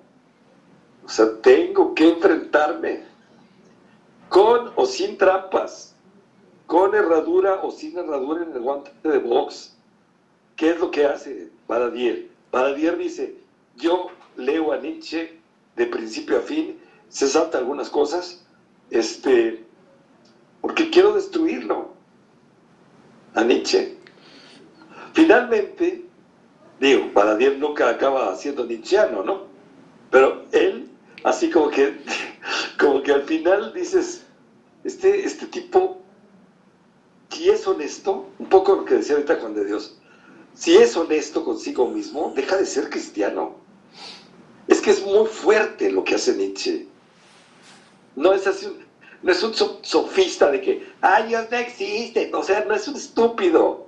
Nietzsche dice, Dios ha muerto, entendamos esto. Dios ha muerto. Y no lo estoy diciendo yo, lo dice Lutero, lo dice San Pablo. El cristianismo es la religión de la muerte de Dios. Hay que sacar las conclusiones de esto. O sea, Nietzsche es tremendo para el cristiano. Un cristiano se pelea con Nietzsche, siempre queda muy por debajo de Nietzsche. O bien cree que le ganó a Nietzsche, como Baladier, pero uno lee el libro y se queda así. O sea, Baladier, la, parte brillante, la parte inteligente, la parte sana de, de Baladier es nietzscheana. La parte podrida, así ya envejecida, caduca, tramposa, pues es la parte cristiana, ¿no? Y eso lo ves en él. Entonces no es de que a ti, ah, es que, es que yo soy anticristiano y quiero ver. No, pues lo ves en ellos, así, peleándose así con, con el pensamiento trágico. ¿no? O sea, la, la pregunta que hicieron el otro día, bueno, creo que Cuco la hizo. O sea, ¿por qué todo esto? Porque el pensamiento trágico justamente sabe que el cristianismo no va a dejarlo en paz, lo va a, a manipular, lo va a tratar de convencer, tiene muchos recursos. Le entra por un lado y le sale por el otro, lo que oye, lo modifica, lo manipula. O sea, son muy tramposos. Y el pensamiento trágico no, es muy frágil. Es frágil. O sea, se rompe fácil.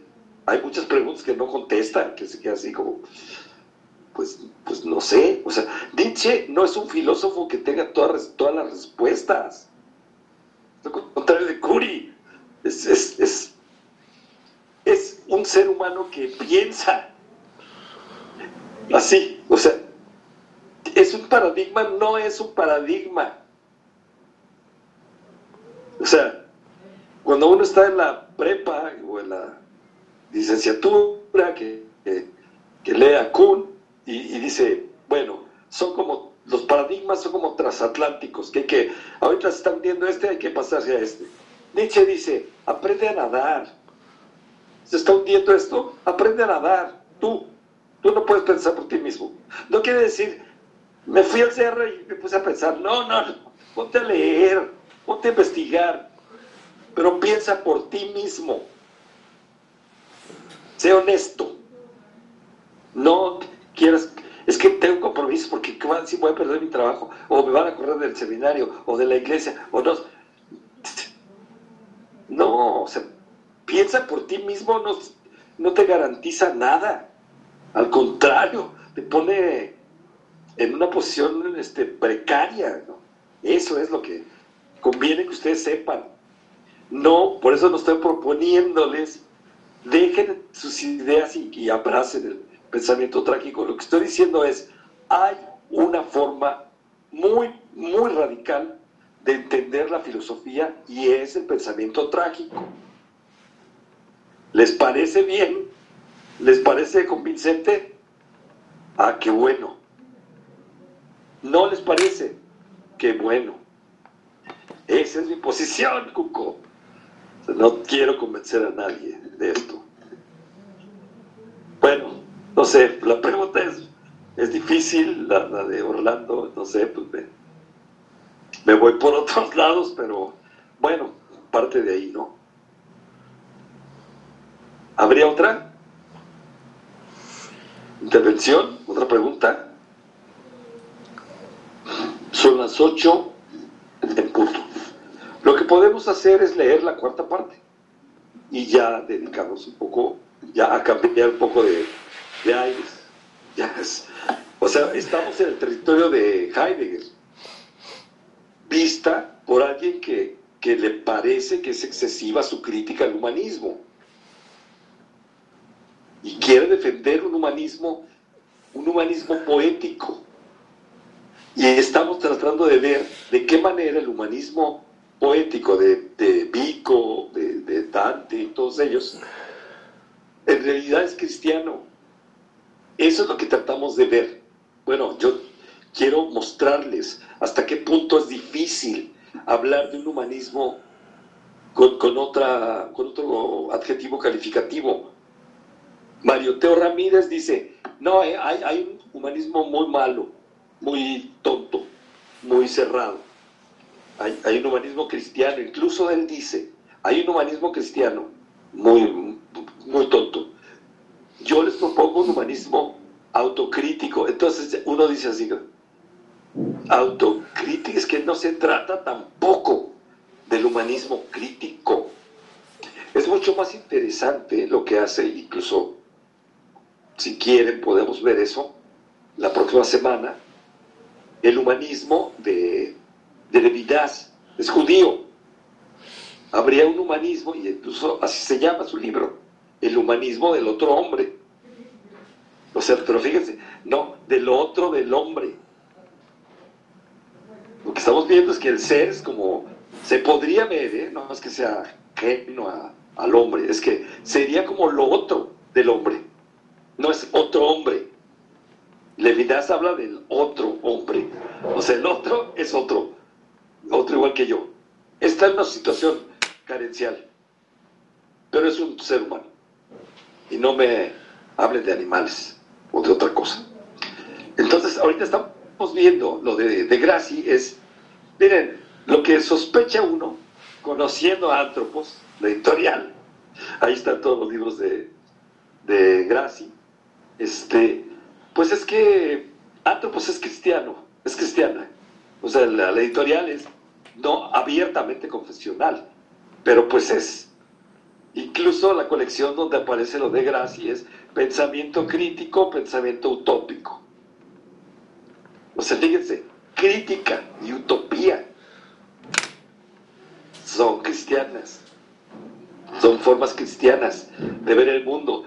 No hay una colección que se llame pensamiento trágico en ninguna editorial. Se cuelan de repente. Y cuando se cuelan, ponen el grito en el cielo. Anagrama era muy, muy así, se volvió cristianísima. O quién sabe si cristiana, pero Taurus, Taurus era cristiana.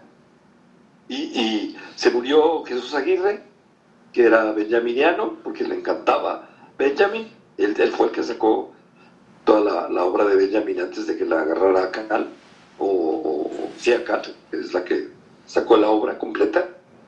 Y este se muere el padre Aguirre, porque era padre además. Este, y Taurus la compra a Santillana, que es una mierda. O sea, es, es, pues bestseller, sí. es una asquerosidad esa, esa editorial. Yo afortunadamente estoy tan viejo que me tocó cuando Taurus estaba, fíjate, ahí, ahí cerca de donde vive Víctor, en, en Clavería, estaba la librería parroquial. Tenía toda, todo el catálogo de Taurus a 20 pesos. Compré todo, todo hasta cochinadas ahí, sí había cosas muy, muy, una que otra, ¿no? Que decías tú ¿eso qué es? Bueno, ya también, por 20 pesos yo me lo llevo. Esa editorial desapareció, está descontinuada y se quedó con los derechos además. O sea, por eso es un relajo ahorita. Digo, no hay editoriales que no sean cristianas, que no tengan esa apertura. Lo que estoy tratando de decir es que Taurus, ensayistas del padre Jesús Aguirre, era cristiana y sin embargo súper abierta, súper abierta. Y, publicaba y traducía y editaba libros que van en contra del cristianismo. Digo, no, no como el que mencionó Víctor el otro día, que pues son también, hasta parece que están pagados por, por la iglesia, esos tipos que, que, que hacen de, de, de, la iglesia una especie de, de, monigote ahí, que es bien fácil pegarle y, y, es bien fácil contestarles, ¿no? O sea, yo, yo también sospecho un poco de que, de que este... Pepe. Pepe Martínez o Rodríguez, o no sé cómo se llama el tipo este, sea realmente un, un, un, un... Es más, sospecho de que exista. Así, de, de, de, de radical, ¿no? O sea, creo que hasta la iglesia se construye sus propios monigotes que, que aparentemente le pegan a ella y, y, no es cierto, o sea, sale fortalecida. No, bueno, el padre Aguirre publicaba cosas fuertes. Publicaba Adorno, publicaba muchos autores judíos. Adorno, Horkheimer, Benjamin, este, publicaba a, lo publicó la Suma Teológica en Taurus. Los tres libros y la teoría de, de, la religión y lo que tradujo este, el mexicano este, que es muy buena onda, ¿cómo se llama? ¿Cómo se llama? Que vive en el DF. De la Serna. Ah. Este, Ignacio, Nacho de la Serna que, publica un, un, un, libro que dice, este es el cuarto tomo de lo que sería la suma teológica, porque los primeros tres son la experiencia interior, el culpable y sobre Nietzsche. Son los tres grandes libros que, que por favor léanlos, aunque no sean trágicos, lean, es, es la suma teológica. Si ya leyeron a Santo Tomás, pues lean ahora a, a San, San, George Bataille y lean la suma ateológica, que hasta el modo en que está escrita es ateológico. Esto es bueno, eso salió en Taurus, una editorial religiosa cristiana. Ya no. O sea, Trota de repente saca una cosa, este, hasta Paidós le hizo cristiano. No, no, qué bruto. ¿Quién sabe qué les pasó a los catalanes? Que las, las editoriales que tenían, que valían la pena, ya no existen. Laia, Península, este, ¿cuál otra desapareció? Así de los catalanes, así de. Yo tengo un montón, Barral, catalán. Tenía, Barral publicó a Roset en los setentas. O sea, dices, ¿tú qué? O sea, hasta, era otro momento. O sea, ahorita estamos viviendo un momento espantosamente tenebroso y de, de restauración de todo, ¿no? O sea, leemos en siglo XXI, por favor, siglo XXI, bueno, son marxistas, pero publica Mario Teo que es cristiano, cristiano renegado. O sea, no, no es posible. Yo voy a sacar en, en, este, en, ¿cómo se llama? En siglo XXI, un libro para echar abajo todos los libros que ha publicado siglo XXI últimamente.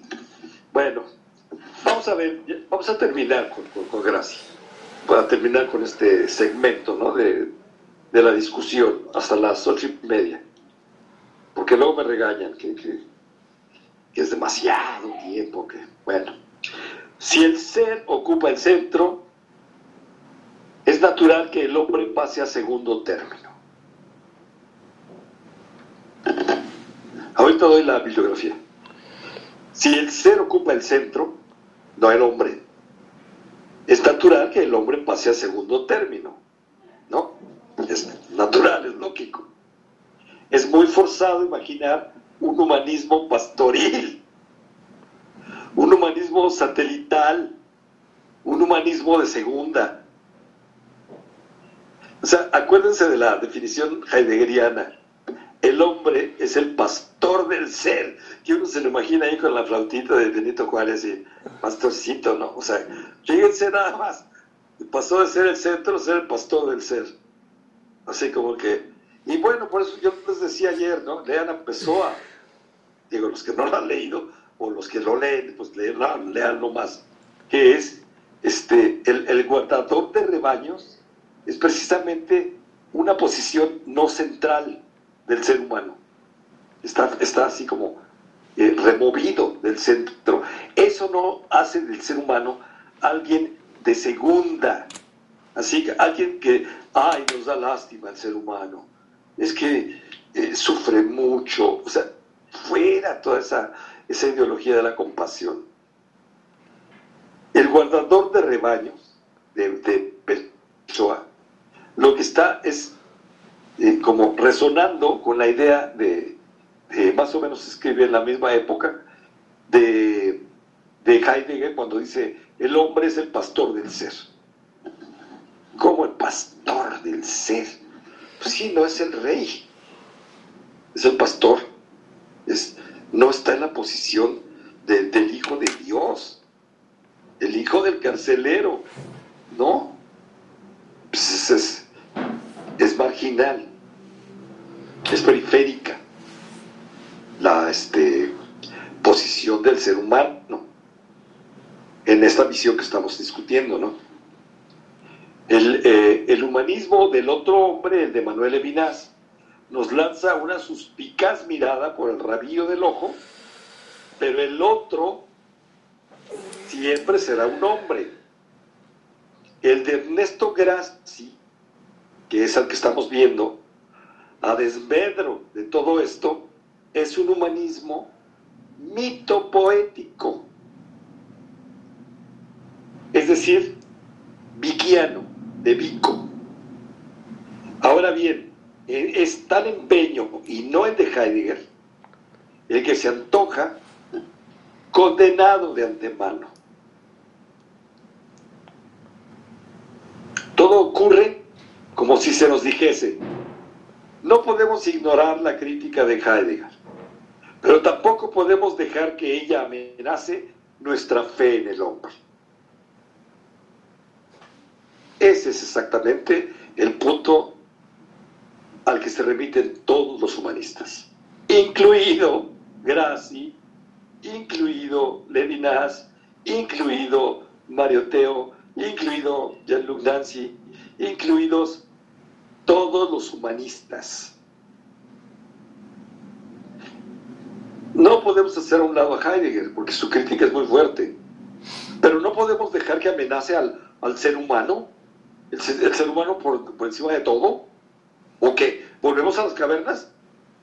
O sea, de ustedes así, oye, estás estudiando filosofía, no te hubieras salido del seminario.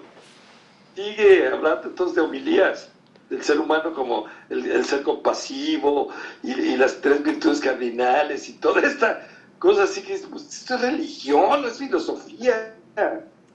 Bueno,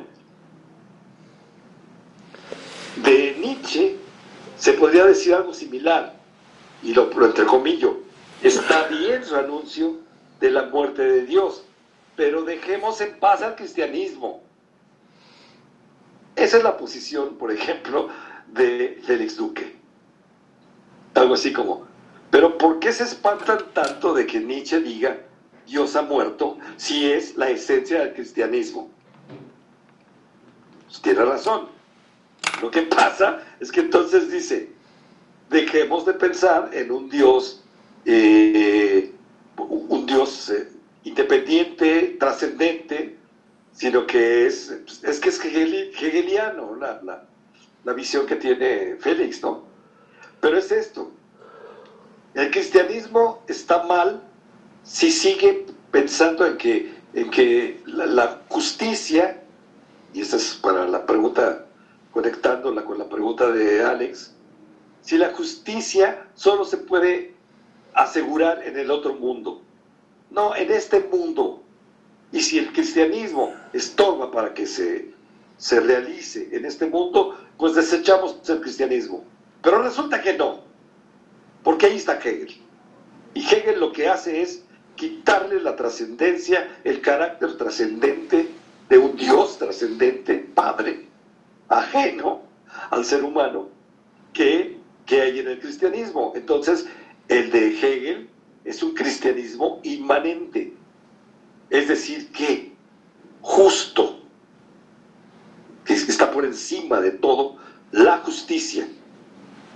Estoy caricaturizando porque si estuviera Félix, ¿qué? Yo dije eso, estúpido. Bueno, sería muy, muy difícil defenderse si estuviera. Afortunadamente no está. Pregúntele. Bueno, eh, no es viable Ah, no. No creo, honradamente, que se pueda hacer eso. O sea, dejar, está bien que Nietzsche diga que Dios ha muerto, pero dejar en paz al cristianismo. No creo, honradamente, que se pueda hacer eso. Pero define o caracteriza el esfuerzo de Graci, toda una vida entregada a ello. Seamos serios, abogar por el pensamiento trágico conlleva sine qua non un repudio de la lógica tanto como del cristianismo. Porque la operación, ahora entendemos que la operación de gracia es, a ver, está muy bien cuando, cuando Heidegger critica a la metafísica que brota de Platón y de Aristóteles, y esta idea de la lógica pues acaba con el ser humano, no, no realmente es, es, es un humanismo cojo, chueco, este, mutilado, ¿no? que proponen estos tipos, porque hay que recordar que Vico, y ahí cuando mete a Vico, mete, o sea, fíjate nomás, fíjense, lo que quiere Graci es no tiren al ser humano, o sea, no lo quiten del centro, díganle que está loco si, si le apuesta toda la lógica, díganle que no es un científico, porque los científicos se vuelven locos, díganle que es un poeta, y como poeta está en el centro del mundo. Y entonces uno se queda, ¡ay! ¿Cómo? Déjalos déjalos que lo tiren. O sea, realmente, ¿cuál, ¿cuál es su problema? No está en el centro, ni como poeta, ni como técnico, no está en el centro, el ser humano. Y eso, tomarlo así como asumirlo, hacerlo de sangre, de uno mismo, hueso, implica una relación distinta con el arte, con la literatura, con la música, con la ciencia, con la filosofía, con la relación con nuestros padres. Todo se modifica si nos quitamos del centro. ¿Por qué no lo dejan?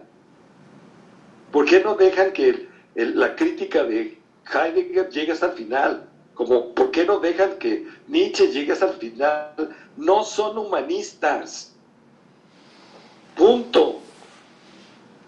¿Y no, no les da curiosidad saber a qué llega todo esto? ¿En qué desemboca? ¿Son tan imbéciles como los positivistas? Digo, Heidegger es tan estúpido como Mario Bunge. No, ¿verdad? Pues no, ¿verdad? No. ¿A dónde lleva todo este pensamiento? No es que esto es científico.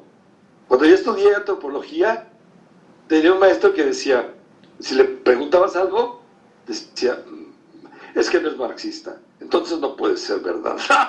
Ah, bueno, pues, pues te ibas, ¿no? Así como, o sea, el marxismo la verdad, ¿no? Pues ya, ya te moriste con ello.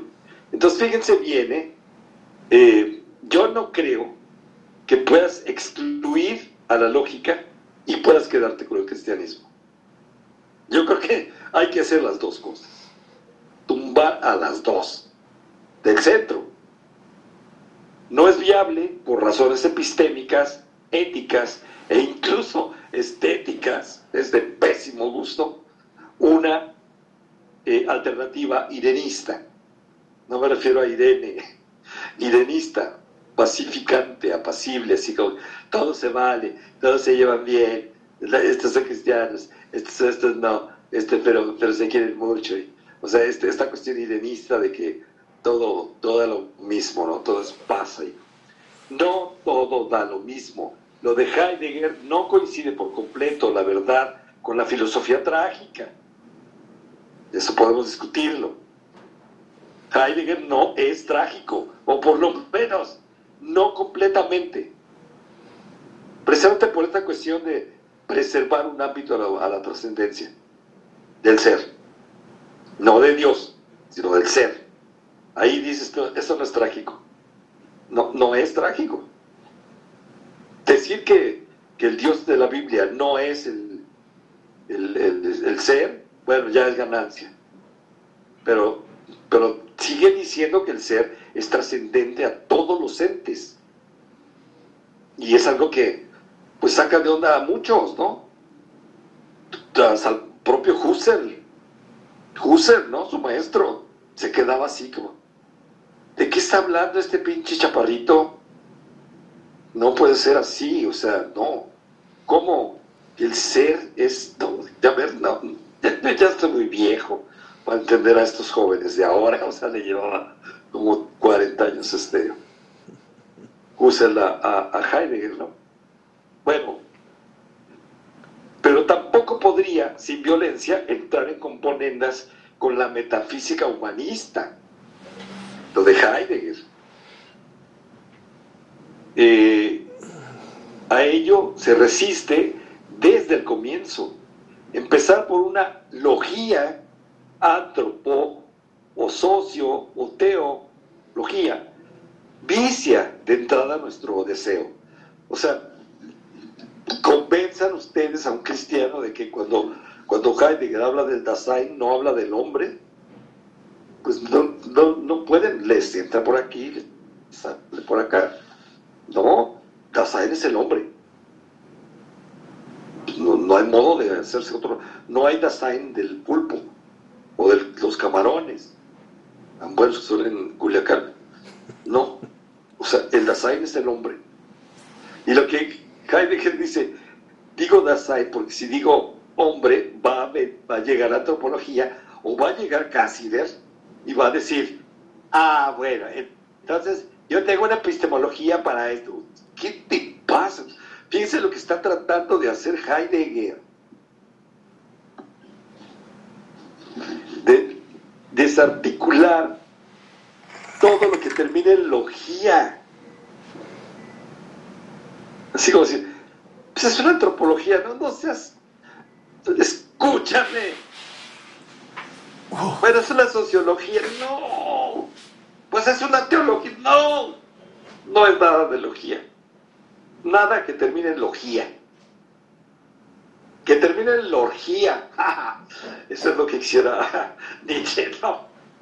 Pero que termine en logía, vicia, vicia de entrada, nuestro deseo. ¿Cuál sería este? El deseo. ¿Cuál es? De manera fundamental, lo sepamos o no,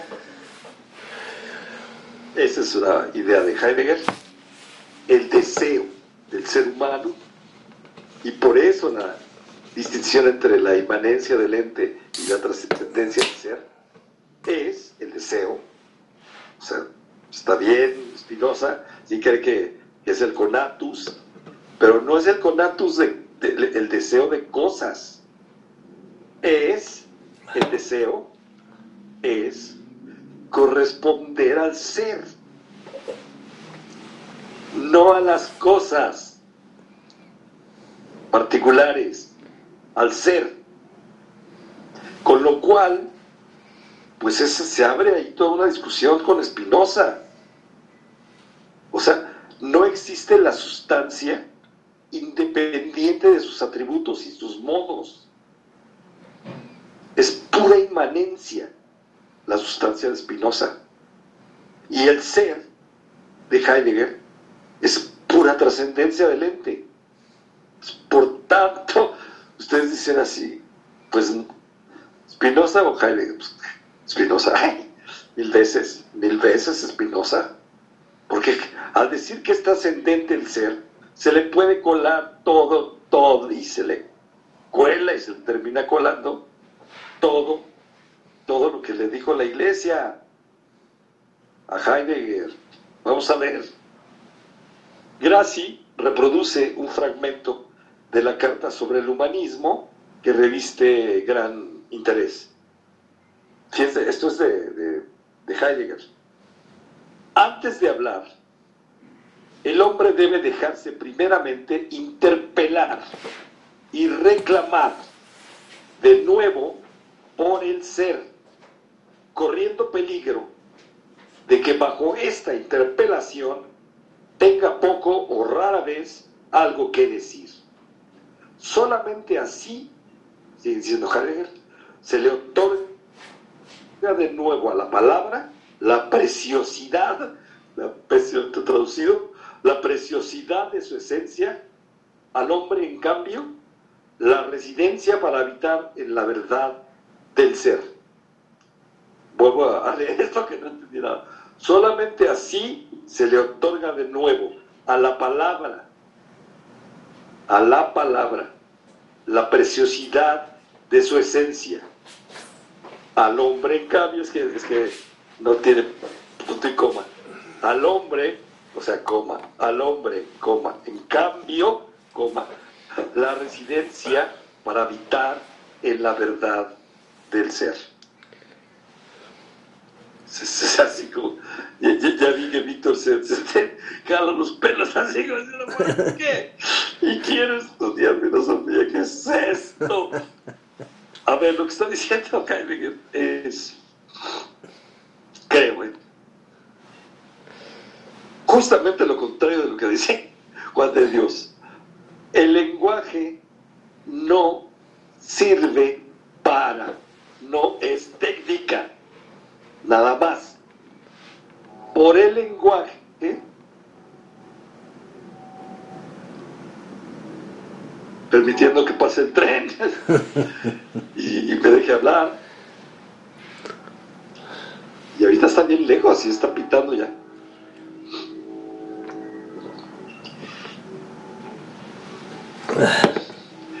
Por el lenguaje, el hombre habita el ser. O sea, lo que nos mantiene en el ser, no en las cosas, en el ser, es el lenguaje, pero el lenguaje no domina al ser. Es así como el lugar en el que un ser humano puede habitar el ser. No dominar la naturaleza, habitar el ser. Ahí está toda la cosa. Y bueno, por eso sería muy, muy bueno que Vladimir estuviera aquí y dijera algo sobre el espacio y el, vacío y, la diferencia entre habitar y, pues construir una fábrica o una presa. O sea, lo que es la, arquitectura no es lo mismo construir una casa que, que una presa, ¿no? no en términos técnicos, sino en términos de todo lo que implica una casa que permite habitar. O sea, lo dice en esa, en esa carta. Heidegger dice, el lenguaje es la casa del ser.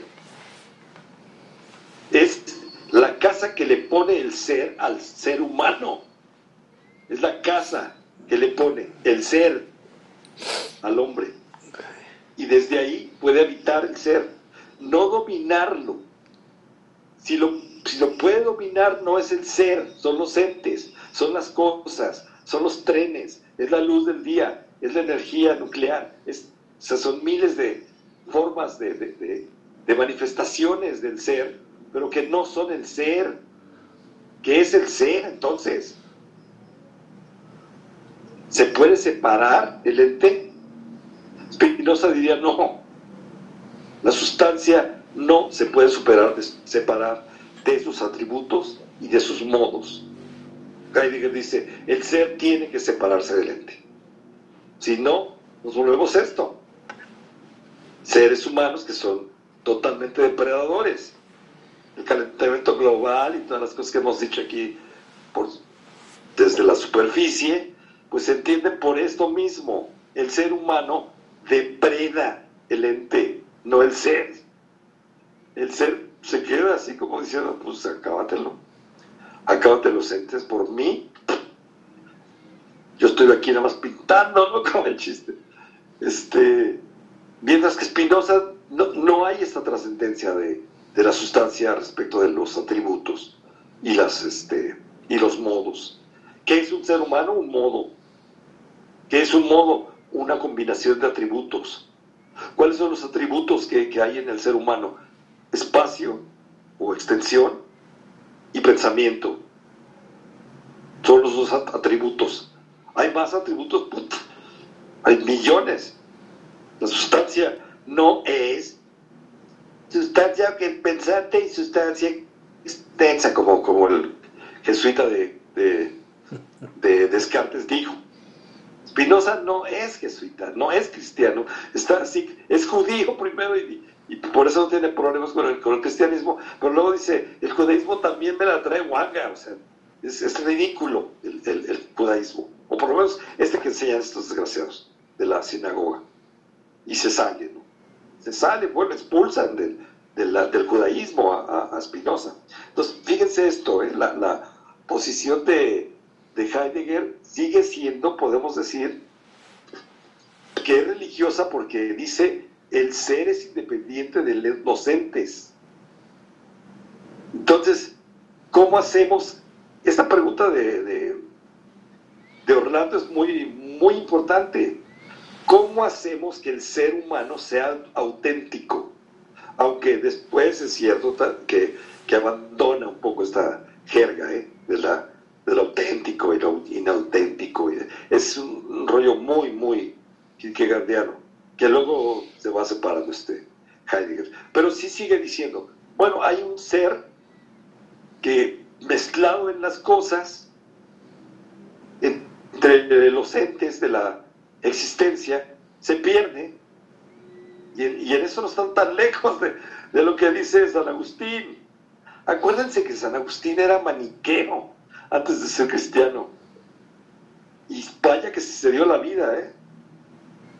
Mónica, su mamá, le dijo, oye, hijo, pues con razón, mira nomás cómo estás ya, todo maltrecho, parrandas que te estás dando. O sea, justamente hay un juicio de valor el ser humano dentro del mundo se pierde.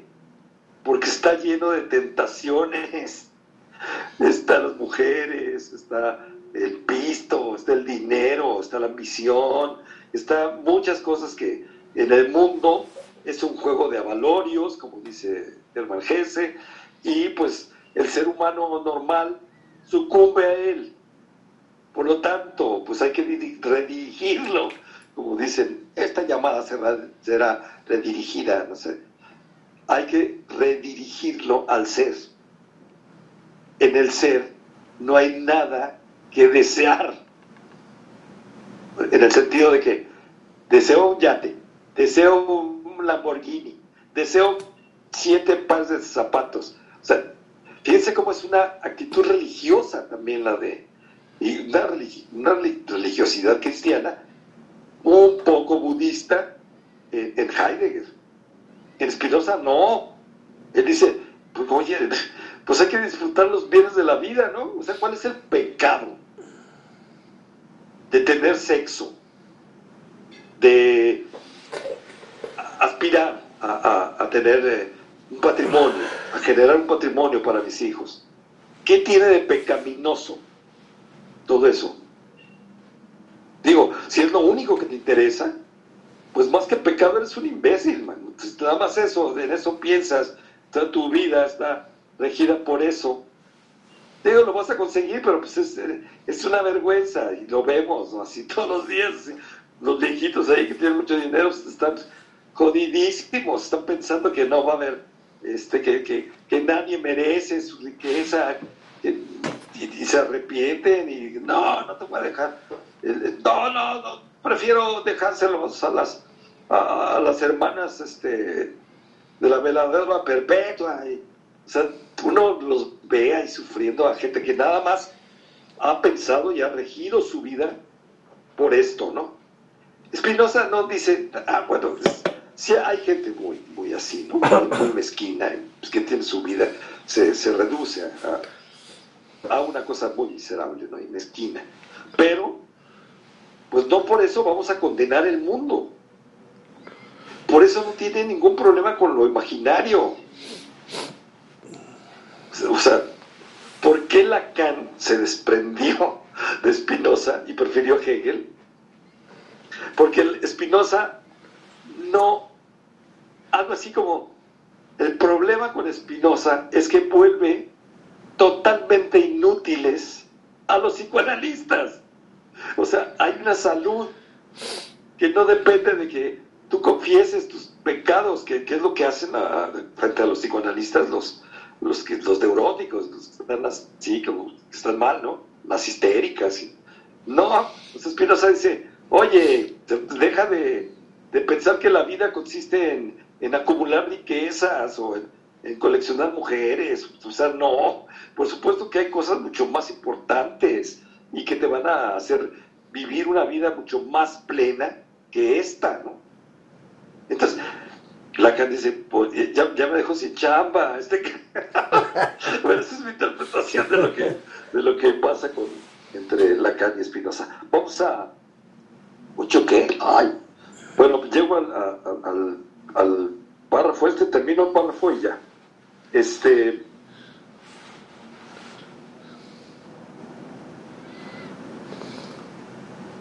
Ah, ah, bueno, esa es la, nos quedamos en la frase de, la carta sobre el humanismo de, Heidegger. Esta cuestión de, que le devuelve, o sea, fíjense, fíjense nomás, si, si sabemos quitar al hombre del centro y a Dios, el lenguaje, la palabra, la palabra, recupera su preciosidad. Luego voy a ver qué, qué, término en alemán este, eligió Heidegger, porque aquí lo traduce como preciosidad, ¡ay, qué preciosidad! Y, o sea, le devuelve a la palabra su carácter precioso, así en un sentido literal, podemos verlo, y al hombre la residencia para habitar en la verdad del ser. O sea, ¿para qué sirve el lenguaje?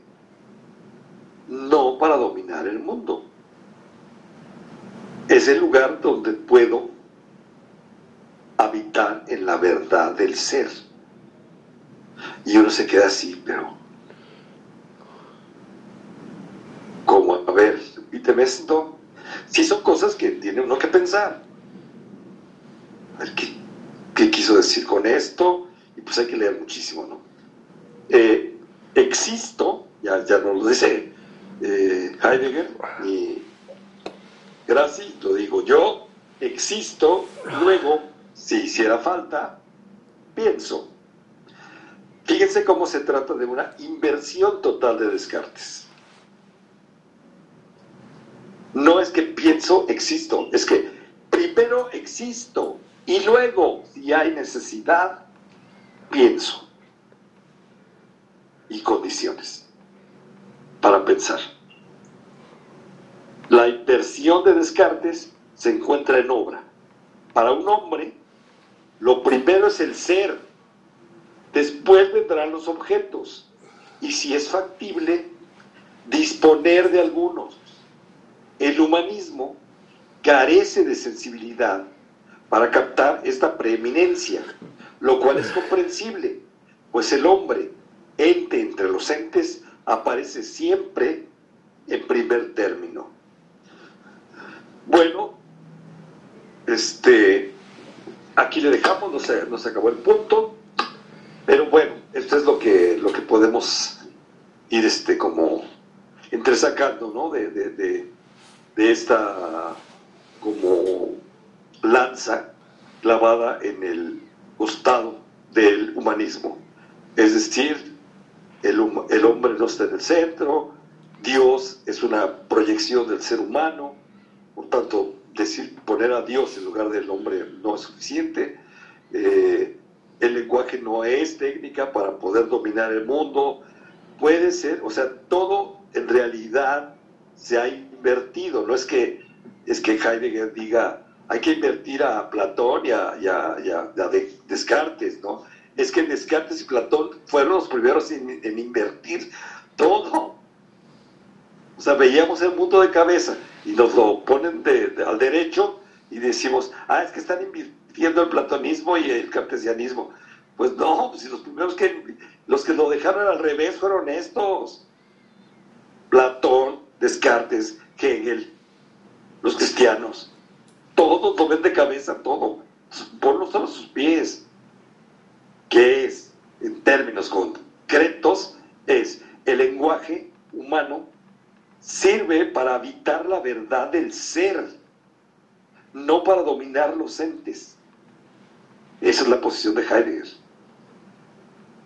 Habitar en la verdad del ser. Habitar no significa apropiarse. O sea, yo tengo mi casa y no te tienes la verdad del ser ahí en, ese, en esa cajita. Ahí está la verdad del ser. No seas mamón. O sea, realmente, ¿dónde habitas tú? En la verdad del ser. ¿Y eso qué es? O sea, ¿no les das dinero a los de la basura o qué? ¿Qué, significa habitar la verdad del ser? Ahí viene la parte interesante, ¿qué significa habitar la verdad del ser? Pues escribir poesía, pensar en términos poéticos, el mundo, dejar de ser un, un, mezquino que nada más está pensando en, en los bienes que va a heredar. O sea, fíjense cómo sí cambia la existencia. A ver, alguien quería hablar, este, creo que Orlando, ¿no? No, solamente me acordé del, del ensayo este de. Fue una conferencia, ¿no? De Heidegger de pensar, cómo construir, habitar, pensar, ¿sí? Que habla de una cuaternidad ahí entre los mortales, Dios, tierra, cielo. Exacto. Pero sí, tiene esa intención, ¿no? Lo que usted está comentando. Sí, el, el- el- la coternidad esta que... de- y habla, ¿no? En esa, en esa conferencia, bueno, sí la menciona, pero donde la tematiza es en la conferencia la cosa, que es una cosa que dices, no es posible. O sea, es asqueroso. Realmente leer a Heidegger es muy cansado porque, porque tiene una eh, obsesión por dar vueltas así sobre la palabra y, y no, la, no la acaba. Y el ser tiene que... O sea, es una cosa así como tautológica, horripilante y que la cosidad de la cosa, o sea, desespera. Yo, yo una vez fui a, fui a, me invitó una amiga a Oaxaca, allá a la, a la al casa, al Centro de las Artes de Oaxaca, donde estaba este, ¿cómo se llama el pintor este oaxaqueño? que se murió hace poco. Toledo. Toledo. Toledo. Este, bueno, estuve ahí en la Casa de, de la Cultura, podría ser, y fue un ciclo de conferencias sobre Heidegger. Entonces, había dos chavitas, chavitas así de, de la UNAM, insoportables, así como, como son ellas, como son las unamitas, y, este, y, antes de ellas, porque se expusieron acá muy pedantes las escuinclas, y sin embargo antes de ellas escribe, habla un heideggeriano, no voy a decir su nombre, es una discusión, plantea una discusión sobre, sobre esa conferencia, la cosa, era para aventarse por la ventana, ¿eh? O sea, realmente decía, decía, pero ¿qué demonios estás diciendo? Dilo. O sea, es interesante lo que dice Heidegger, pero no puede. O sea, que nada más que la cosidad de la cosa y la cosidad y la cosidad. O sea, una cosa de la jarridad de la jarra y no puede ser. O sea, creen que, que repetir la jerga, y eso se los echo en cara a los lacanianos cada rato, creen que repetir la jerga es haber entendido, haber entendido a Heidegger, haber entendido a Lacan, haber entendido a Nietzsche. Ah, sí, que la de y la poli... de eso se, se, quiso deshacer desde que tenía 30 años. O sea, hay una forma muy, muy deplorable de, leer a, los filósofos. Deplorable, así de que creen que repitiendo un término ya lo tienen, ¿no? Pues no. Y, tenían toda la razón estas chavitas que vinieron después y que se burlaron del tipo, pero gacho. Así dijeron, no, es que pues, yo, yo, no quiero ser como este señor. O sea, el pobre así, ni dijo nada, o sea, fue una cosa vergonzosa. ¿Y qué dijeron ellas? Pues. Tampoco dijeron nada. ¿Eh? ¿Quién era el tipo? ¿Quién era el...? ¿Quieres saber el nombre? Sí. eh, bueno, ahorita te lo paso. No, pues Fuerza Palo. Es un heideggeriano muy medianito. Pero es muy amigo de, de, los heideggerianos fuertes, que son Charles Shorokotzi y que son este Luis Tamayo y pues dos, dos que tres que ni conozco bien, pero bueno, los, gran, los más conocidos en México pues son Ángel Chorocotzi y Luis Tamayo. Y Alza Palo pues es así como su escudero, ¿no? Su, este, su squire.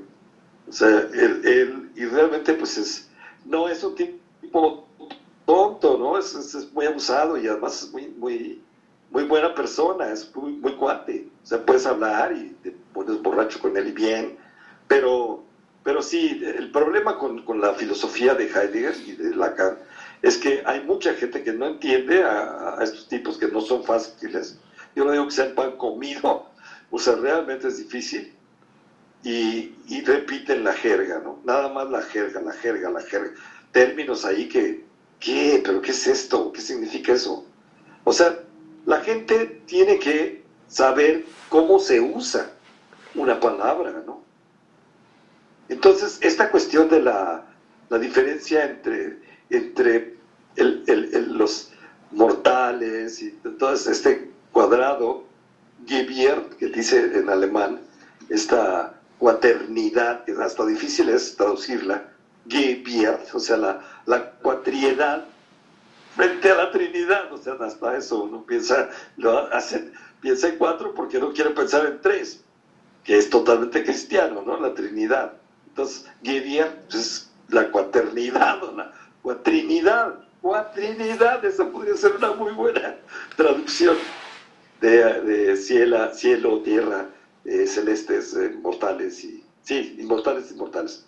Esos cuatro, ese juego, que es lo que hace que cada cosa sea la cosa que es, se oponen a la Gestel, que es la forma en que la técnica está estructurada y estructura el mundo. Entonces se trata, en términos heideggerianos, de una lucha entre la Gestel, que es el dispositivo de emplazamiento que, que hace del, de la Tierra un mundo para los seres humanos, Gestel, la contra la Geviert, que es así como, pues imagínense, el, ¿quién gana? Gestel o Geviert, Gestel o Geviert. Geviert es esta, eh, devolverle a la tierra, más que es muy mamón. Realmente de lo que se trata es de, de impedir, impedir que el, que el hombre y su Dios se enseñoreen del mundo. De eso se trata. Bueno, eso si lo dijera Zapalo, lo, lo hubieran aplaudido, porque estaba lleno de heideggerianos, ahí de- llegaron alemanes de la sociedad de la Gesellschaft Heidegger, Heidegger Gesellschaft, mamoncísimos, super nazis, este, ellos, ¿no? Pues Heidegger podríamos decir, pues era nazi, pero bueno, quién sabe cómo era, ¿no? Personalmente. El caso es que había gente que le pudo haber dicho a Zapalo, oye, qué bien, ¿no? O sea, tienes una lectura de, de Heidegger. Pues, Heidegger no es para especialistas. Está diciendo cosas que, le, que puede entender cualquiera. Una cosa es que lo traduzcas a cosas del sentido común y otra cosa es que creas que no, que todo en la filosofía es sentido común. Es muy diferente. Entonces lo que dice Heidegger es, hay una tendencia del mundo a formar, a, a- a ordenarse según el dispositivo este de la Gestell. Félix lo traduce, estructura de emplazamiento. Por eso decimos que es la metafísica soriana, el SAMS, Walmart, estructuras de emplazamiento. Stell en alemán, es, es- es en inglés stand. ¿Cuántos stands tiene la feria del libro? En- lo dices en alemán y dices Stell. Entonces, Gestell. Todo lo haces feria y lo separas y dices, y hay entonces una, una- un compartimiento, hay, hay una clasificación del mundo. De este lado están estos, los abarrotes acá, acá están los implementos para jardinería, aquí. Fíjate, eso es metafísica. Es decir, no existe el ser, lo que existen son colecciones de cosas. Hay un stock de existencias.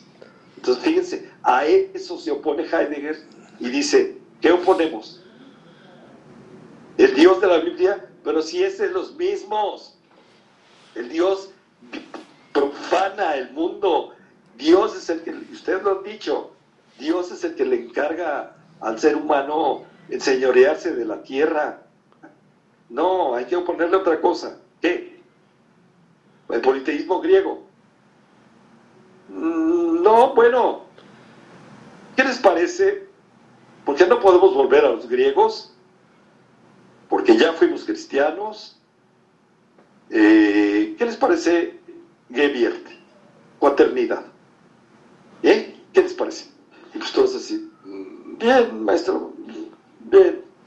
Entonces se cuenta, yo estoy de sí, está bien. La Gebiert contra la Gestel. Fíjense, eso es nada más, es qué podemos oponer a la técnica, pero no entendida, como, o sea, ya no quiero nada, ya apaga la luz, no, es cómo podemos desactivar la Gestel.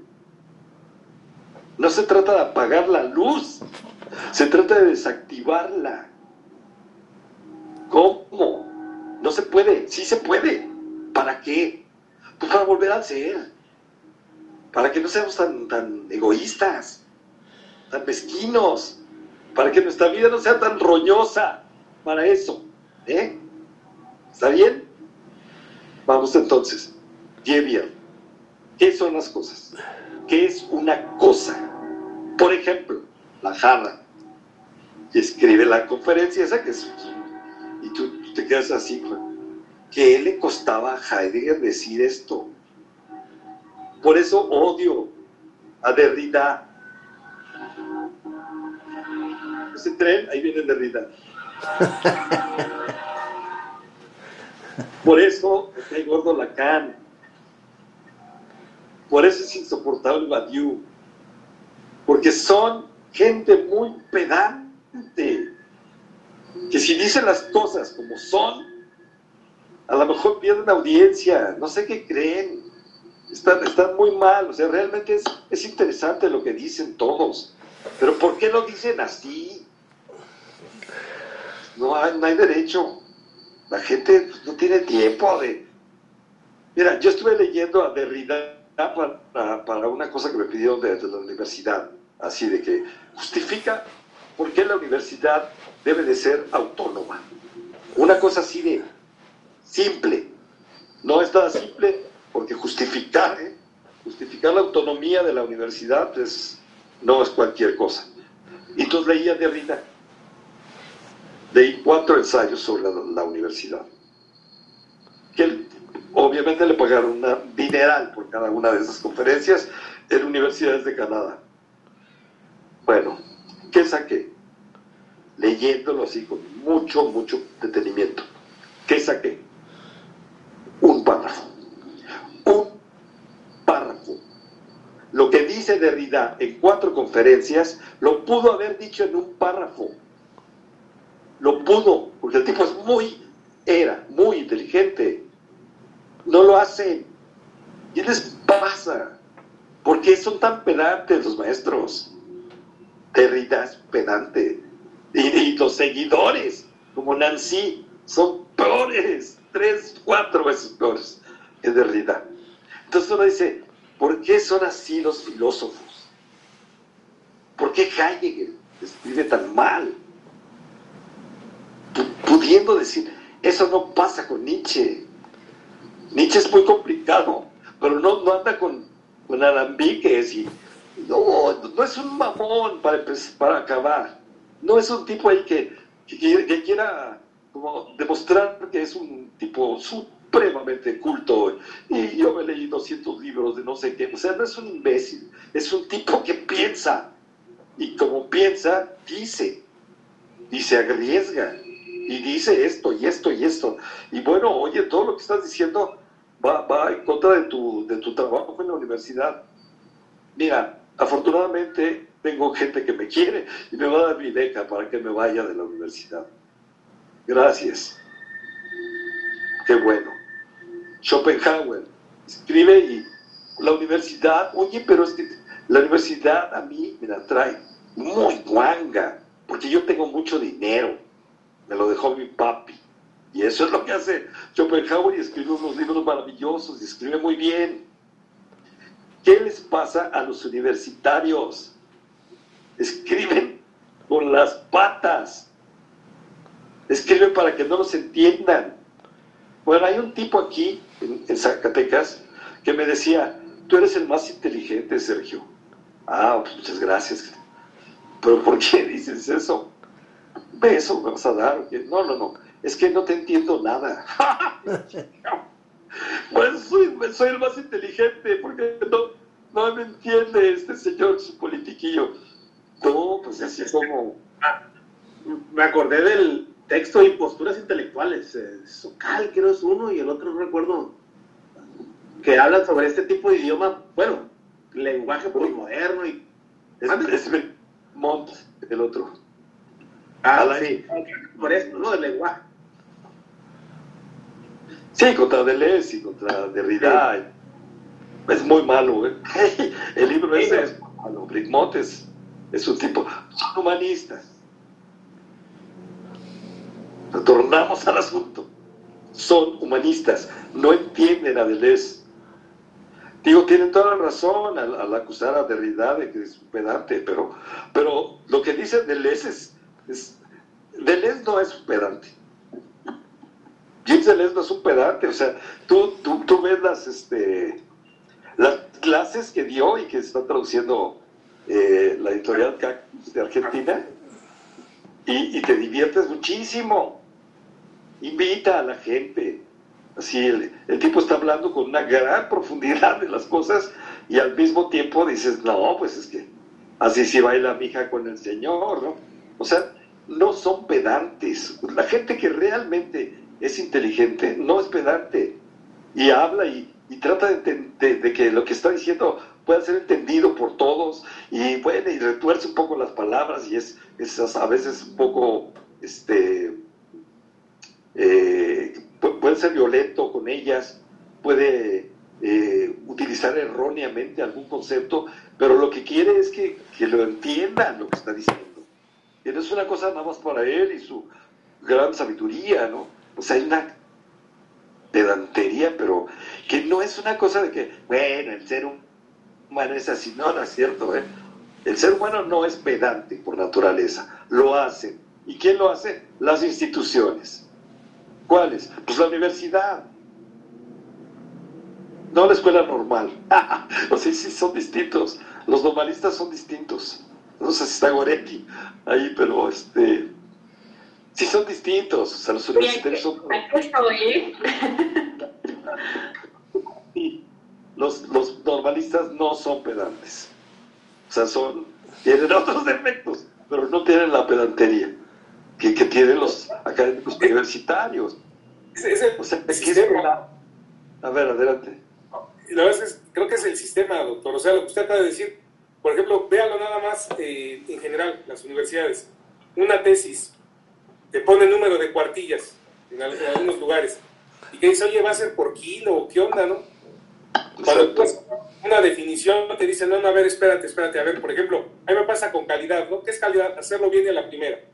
Ya, fácil, ¿no?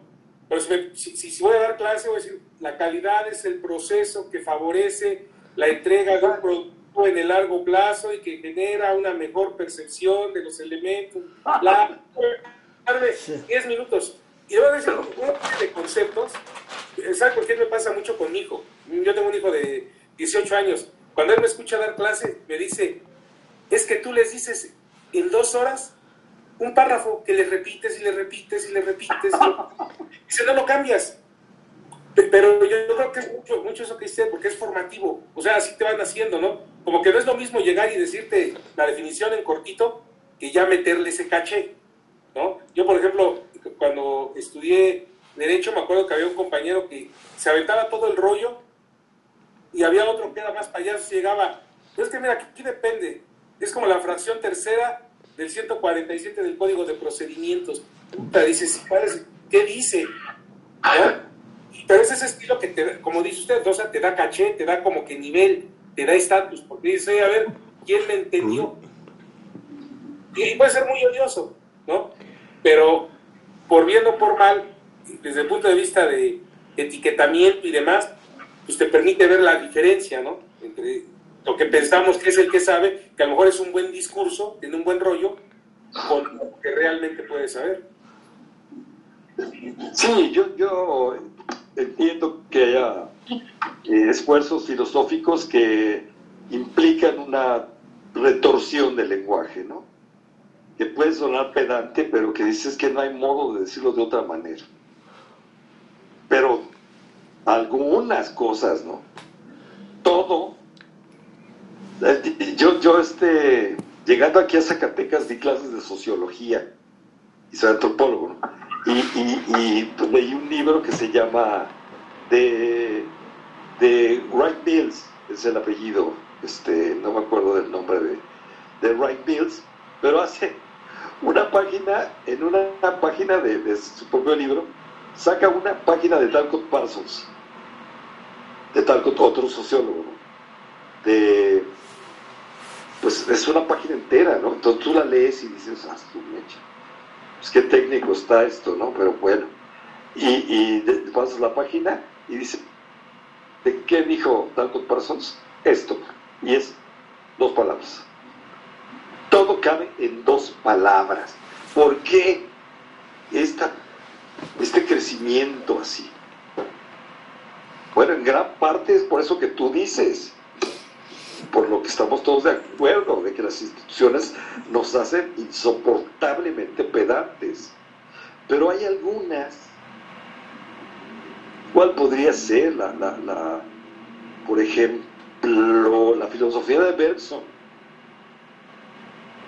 Tú lo ves que se mete y que, hace rodeos y que y sale por acá y dices, pero no es pedante. Tú estás diciendo, esto que está diciendo no lo entiendo ahorita y tal vez podría resumirlo. Pero no significa eso que lo podría decir él en tres palabras. No, lo tiene que decir así. Y ya después de que lo dice, bueno, es más o menos como esto. Pero si lo primero, si las tres páginas que te echaste antes, no entiendes una frase, la frase que resume todo. O sea, también eso, ¿no? O sea, también para que vayan viendo que no se trata de decir de, de- de- así que yo voy a- es que mi tesis tiene dos páginas. Ah, sí, dos páginas, no, oye, pues, si nadie hace eso. O sea, realmente si hay como un esfuerzo, ¿no? De, pues mira, esta es la tesis, es muy sencilla. Tal vez se puede, de, de- mi hipótesis es esta y se puede formular de manera muy sencilla, pero pues para poder que, que sea convincente y como para que no sea una cosa que a mí se me ocurrió nada más, pues yo digo esto y cito tal cosa y hago esto y, y hay algunas pruebas de esto y, pues ya te sigues, ¿no? Y, y pues llenas 100 páginas.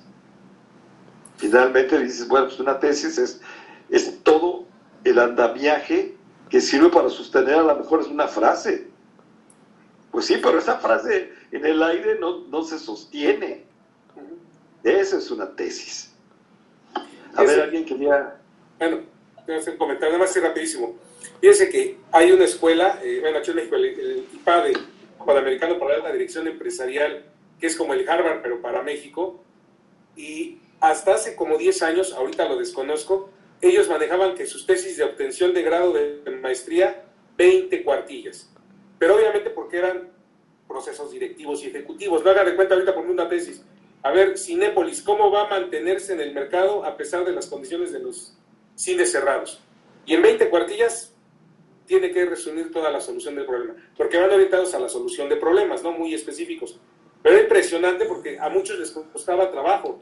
Decían, oye, es que yo tengo que leer, resumir estados financieros, resumir los estudios de mercado. O sea, toda esa parte técnica que de repente uno le pone de anexos a un trabajo profesional, ahí era hacerlo, pero súper conciso.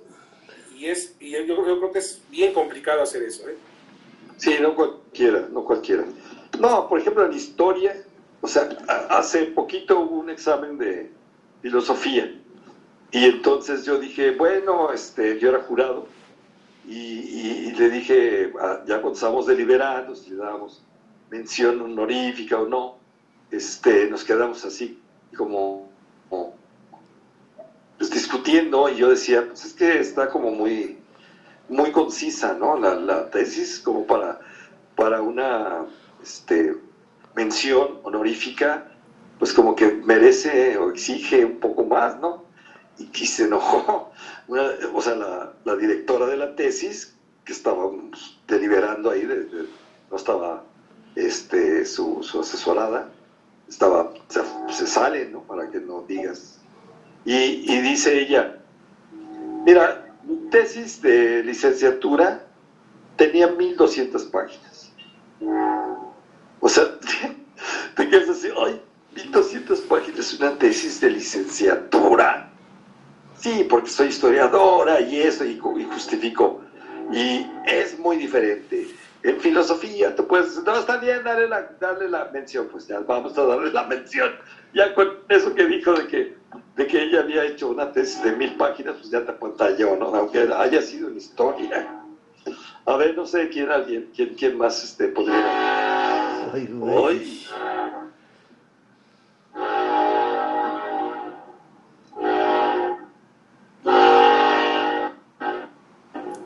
Adelante. Yo, Sí. bueno, con respecto al último párrafo que, que de la lectura, de donde dices que, que hace falta este, poner al, al ser como centro y olvidarse del- de los entes, de las cosas, incluso del hombre. Pero ese Sí, es un concepto que dice Heidegger. Y Heidegger, Heidegger es un hombre, es humano, pues, ¿no? Y entonces, como abordar este concepto, esta idea, no estamos como regresando también al humanismo. O sea, porque estamos hablando finalmente de las ideas de un hombre, de un humano. Incluso ahorita lo que se está hablando, ahorita todo lo que se está hablando de los diferentes autores y sus obras y lo que hacen, pues también estamos hablando de los humanos y eso es humanismo. o sea, cómo escapar, pues, cómo tener ese, ese escape que para dejar de eh, el antropocentrismo y poner a ser como, como centro. Si, si eso es una idea de los humanos, o sea, no es una idea de, de los animales o de las plantas. Lo que estamos viendo también es una idea de los humanos, es, finalmente es humanismo. Pues muy buena la, la- el cuestionamiento, es así como podemos saltar por encima de nuestra sombra o no, está así como que, sí, pues lo que dice Fraín es, es muy, muy sensato, ¿no? o sea, muy... eh, a ver, el problema es, es como, o sea, tú eres humano y puedes decir, pero el ser humano es, es un animal que no tiene ninguna, ningún privilegio. Entonces, desde el momento en que tú dices el ser humano es un animal que no tiene ningún privilegio, ya eres superior. Porque no hay ningún pulpo o pollo que diga, el pollo no tiene ningún privilegio, ni el pulpo dice que no tiene ningún privilegio. Entonces, sí, es sensato, pero entendamos bien lo que está jugándose. O sea, en- entendamos que es toda una civilización la que se está poniendo en juego.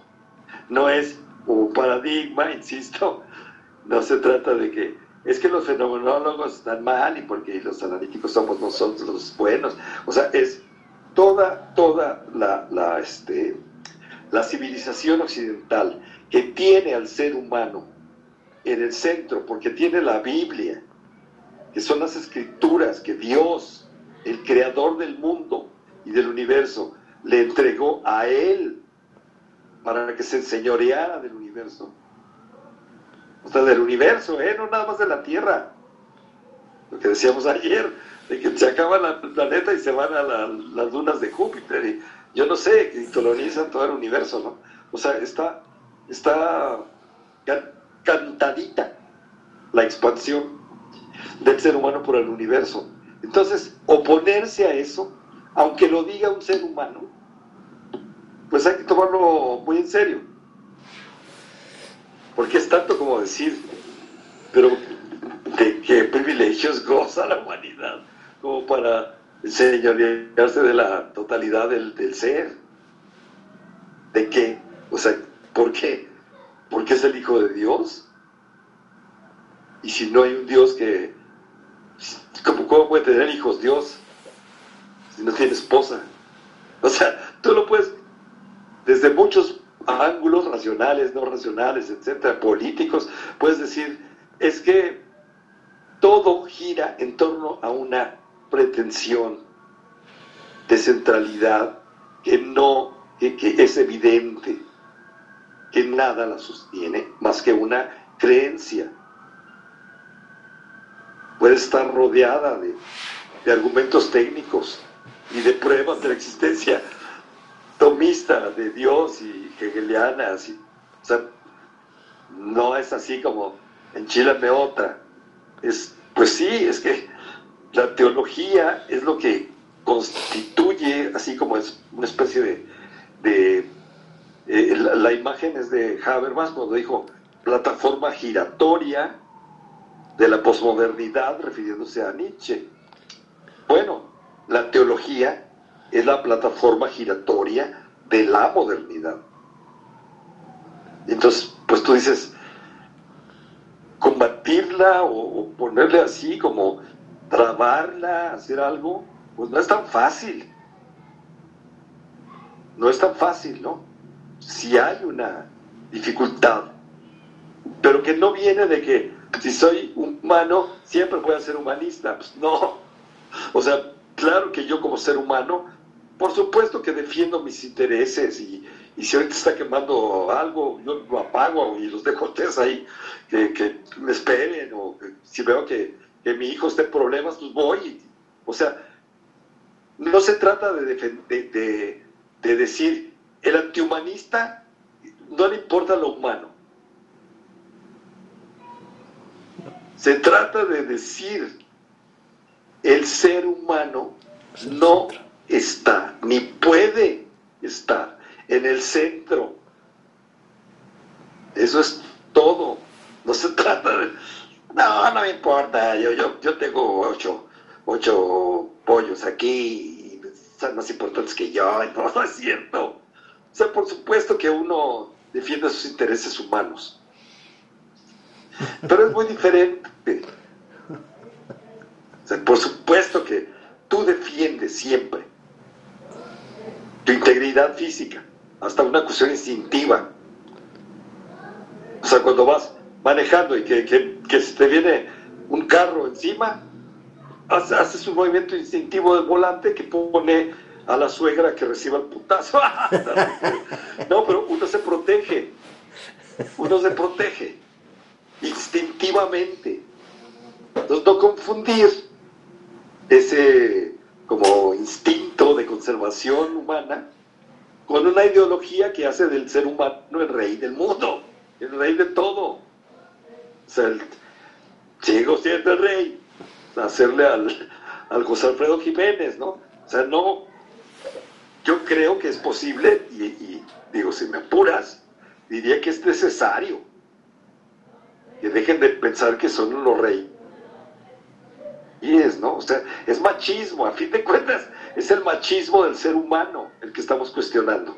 O sea, soy el, el más chido de la pradera, ¿no? Pues no, no, no lo eres. Es lo que están haciendo estos filósofos. Están como diciendo, toda la civilización occidental gira en torno a esto, a estos ejes. Son los, los ejes de mi carreta. Entonces, trábalos. ¿Puedes o no? ¿Quieres o no? Si no, es una obligación moral. Digo, puedes, al contrario, lubricarlos, como decía Atahualpa Yupanqui no, eh, Atahualpa decía, los ejes de mi carreta no los voy a engrasar. Algo así como que, pues no, yo no voy a engrasar los ejes del humanismo. Punto. No lo voy a hacer. ¿Tú, Efraín? Puede ser que sí, pero ya es muy distinto sabiendo todo esto, que la crítica, sobre todo de, este segmento de pensamiento filosófico, es una crítica global. No se trata de, pues es que los, cristianos me caen gordos o, me hicieron algo muy feo. No, o sea, no, no es, es que es tratar de entender cómo funciona todo. Así que el funcionamiento, o sea, brotan aquí cosas como, como la pedantería universitaria y, decimos, ¿y qué tiene que ver esto con el humanismo? Pues mucho. Es culpa de las instituciones, pero son instituciones, por ejemplo, los, los taoístas no son así, y son hombres. Y uno ve a los chiquillos y, y, y, y hombres, no, sí son hombres, piensan y hacen muchas cosas humanas, y sin embargo no son humanistas. ¿Se entiende, no? Bueno, está bien. Si a mí me gusta que suenen, si a mí me gusta que suenen, ¿para qué los quiero engrasar? Dice Atahualpa Yupanqui. Exacto. ¿Para qué los quiero engrasar? quiero engrasar. Bueno, esa es tu posición, perfecto. pues bueno, ¿para qué los quiero trabar? Los ejes. ¿Hay otra intervención o tuya misma de, de cuarto? Sí, todavía hay, tiempo para otra. Nos estamos yendo a las 9.20, 9.25. No, está bien. Nos fuimos a las 9.40 el otro día. No hay problema, ustedes pueden. Sí, no, iba por, por ese rumbo, o sea, cómo escapar de, de esta visión machista, paternalista, digo, desde el patriarcado, del humanismo este, pero desde, un, desde nosotros, pues, ¿no? O sea, no podemos verlo de otro lado, no podemos verlo de otro lado más que de nosotros mismos y caemos a lo mismo, es como un círculo. Hay una película, Distrito 14, creo que se llama. Es, son holandeses o neozelandeses, no me acuerdo, pero no son de Hollywood, este, el director, que, que se avería una nave espacial y cae en la Tierra, no sé si la vieron. Si alguien vio esa película, pues es muy buena, porque es justamente la, la actitud del ser humano ante monstruos que parecen langostas, estos, y son seres muy inteligentes, y que hablan y todo, y, y tienen una tecnología 500 años más elaborada que la nuestra, pero caen, caen, ay, chingue su madre.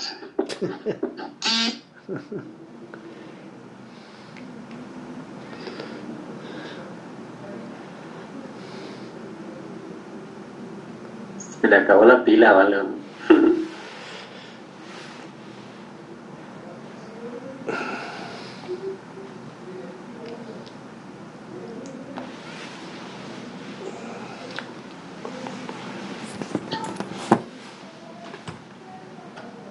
Bueno, apro- aprovechando esta, esta pausa, iba a hacer yo una, una pregunta un poquito ajena al tema, ¿verdad?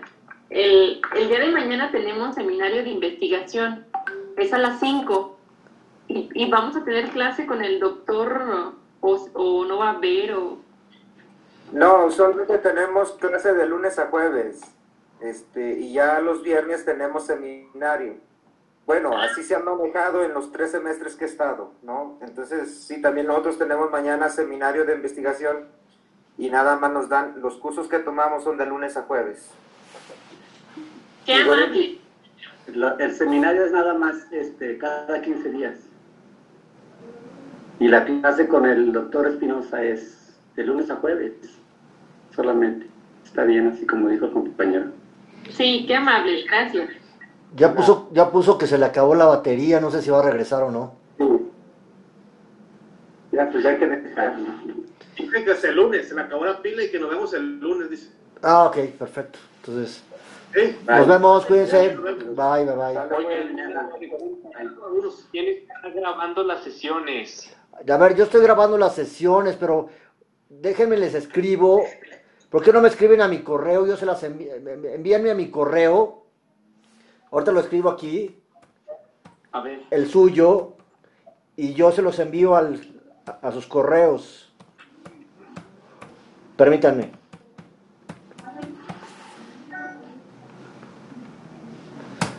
Aquí está, es el que dice victoremax.hotmail.com. Ahí me escriben, me- ya nada más me piden el, este, las grabaciones, me ponen por supuesto el correo y yo se los envío. Ok, perfecto. Muchas gracias, Víctor. Sí, ¿de qué, Ricardo? Gracias. Sale. Cuídense. Otra pregunta también, te- otra pregunta también técnica de mañana. ¿El, el enlace del seminario es el mismo? Ajá, es el anterior. Dijo que iba a ser el mismo para todos los seminarios. Ok. Lo que- Bueno, va. ¿Alguien, va a ¿Alguien ya preparó algo para mañana? Estaba Or- Orlando y otros dos personas, ¿no? Pues ya, pero vamos, sí, ya, ya, ya llevan algo. Así, digo, nada más pregunta indiscreta, porque como yo dije que iba a presentar y ya me cambiaron todo el, el paradigma, ya ando perdido. Entonces, este, digo, no se me ocurre. yo, compañero. ¿Mandé? Así estoy yo, como que estos días ya, ya des- estoy desistiendo estos al problema de investigación. Mira, yo Yo tengo algo, yo puedo presentar algo. mensaje, Goretti, a ver si, a ver qué, qué opinas. Pero es mucho el tema, yo, yo creo que aquí algo, no sé, en mi caso a lo mejor, y yo lo he dejado muy claro, es que como no soy de su área de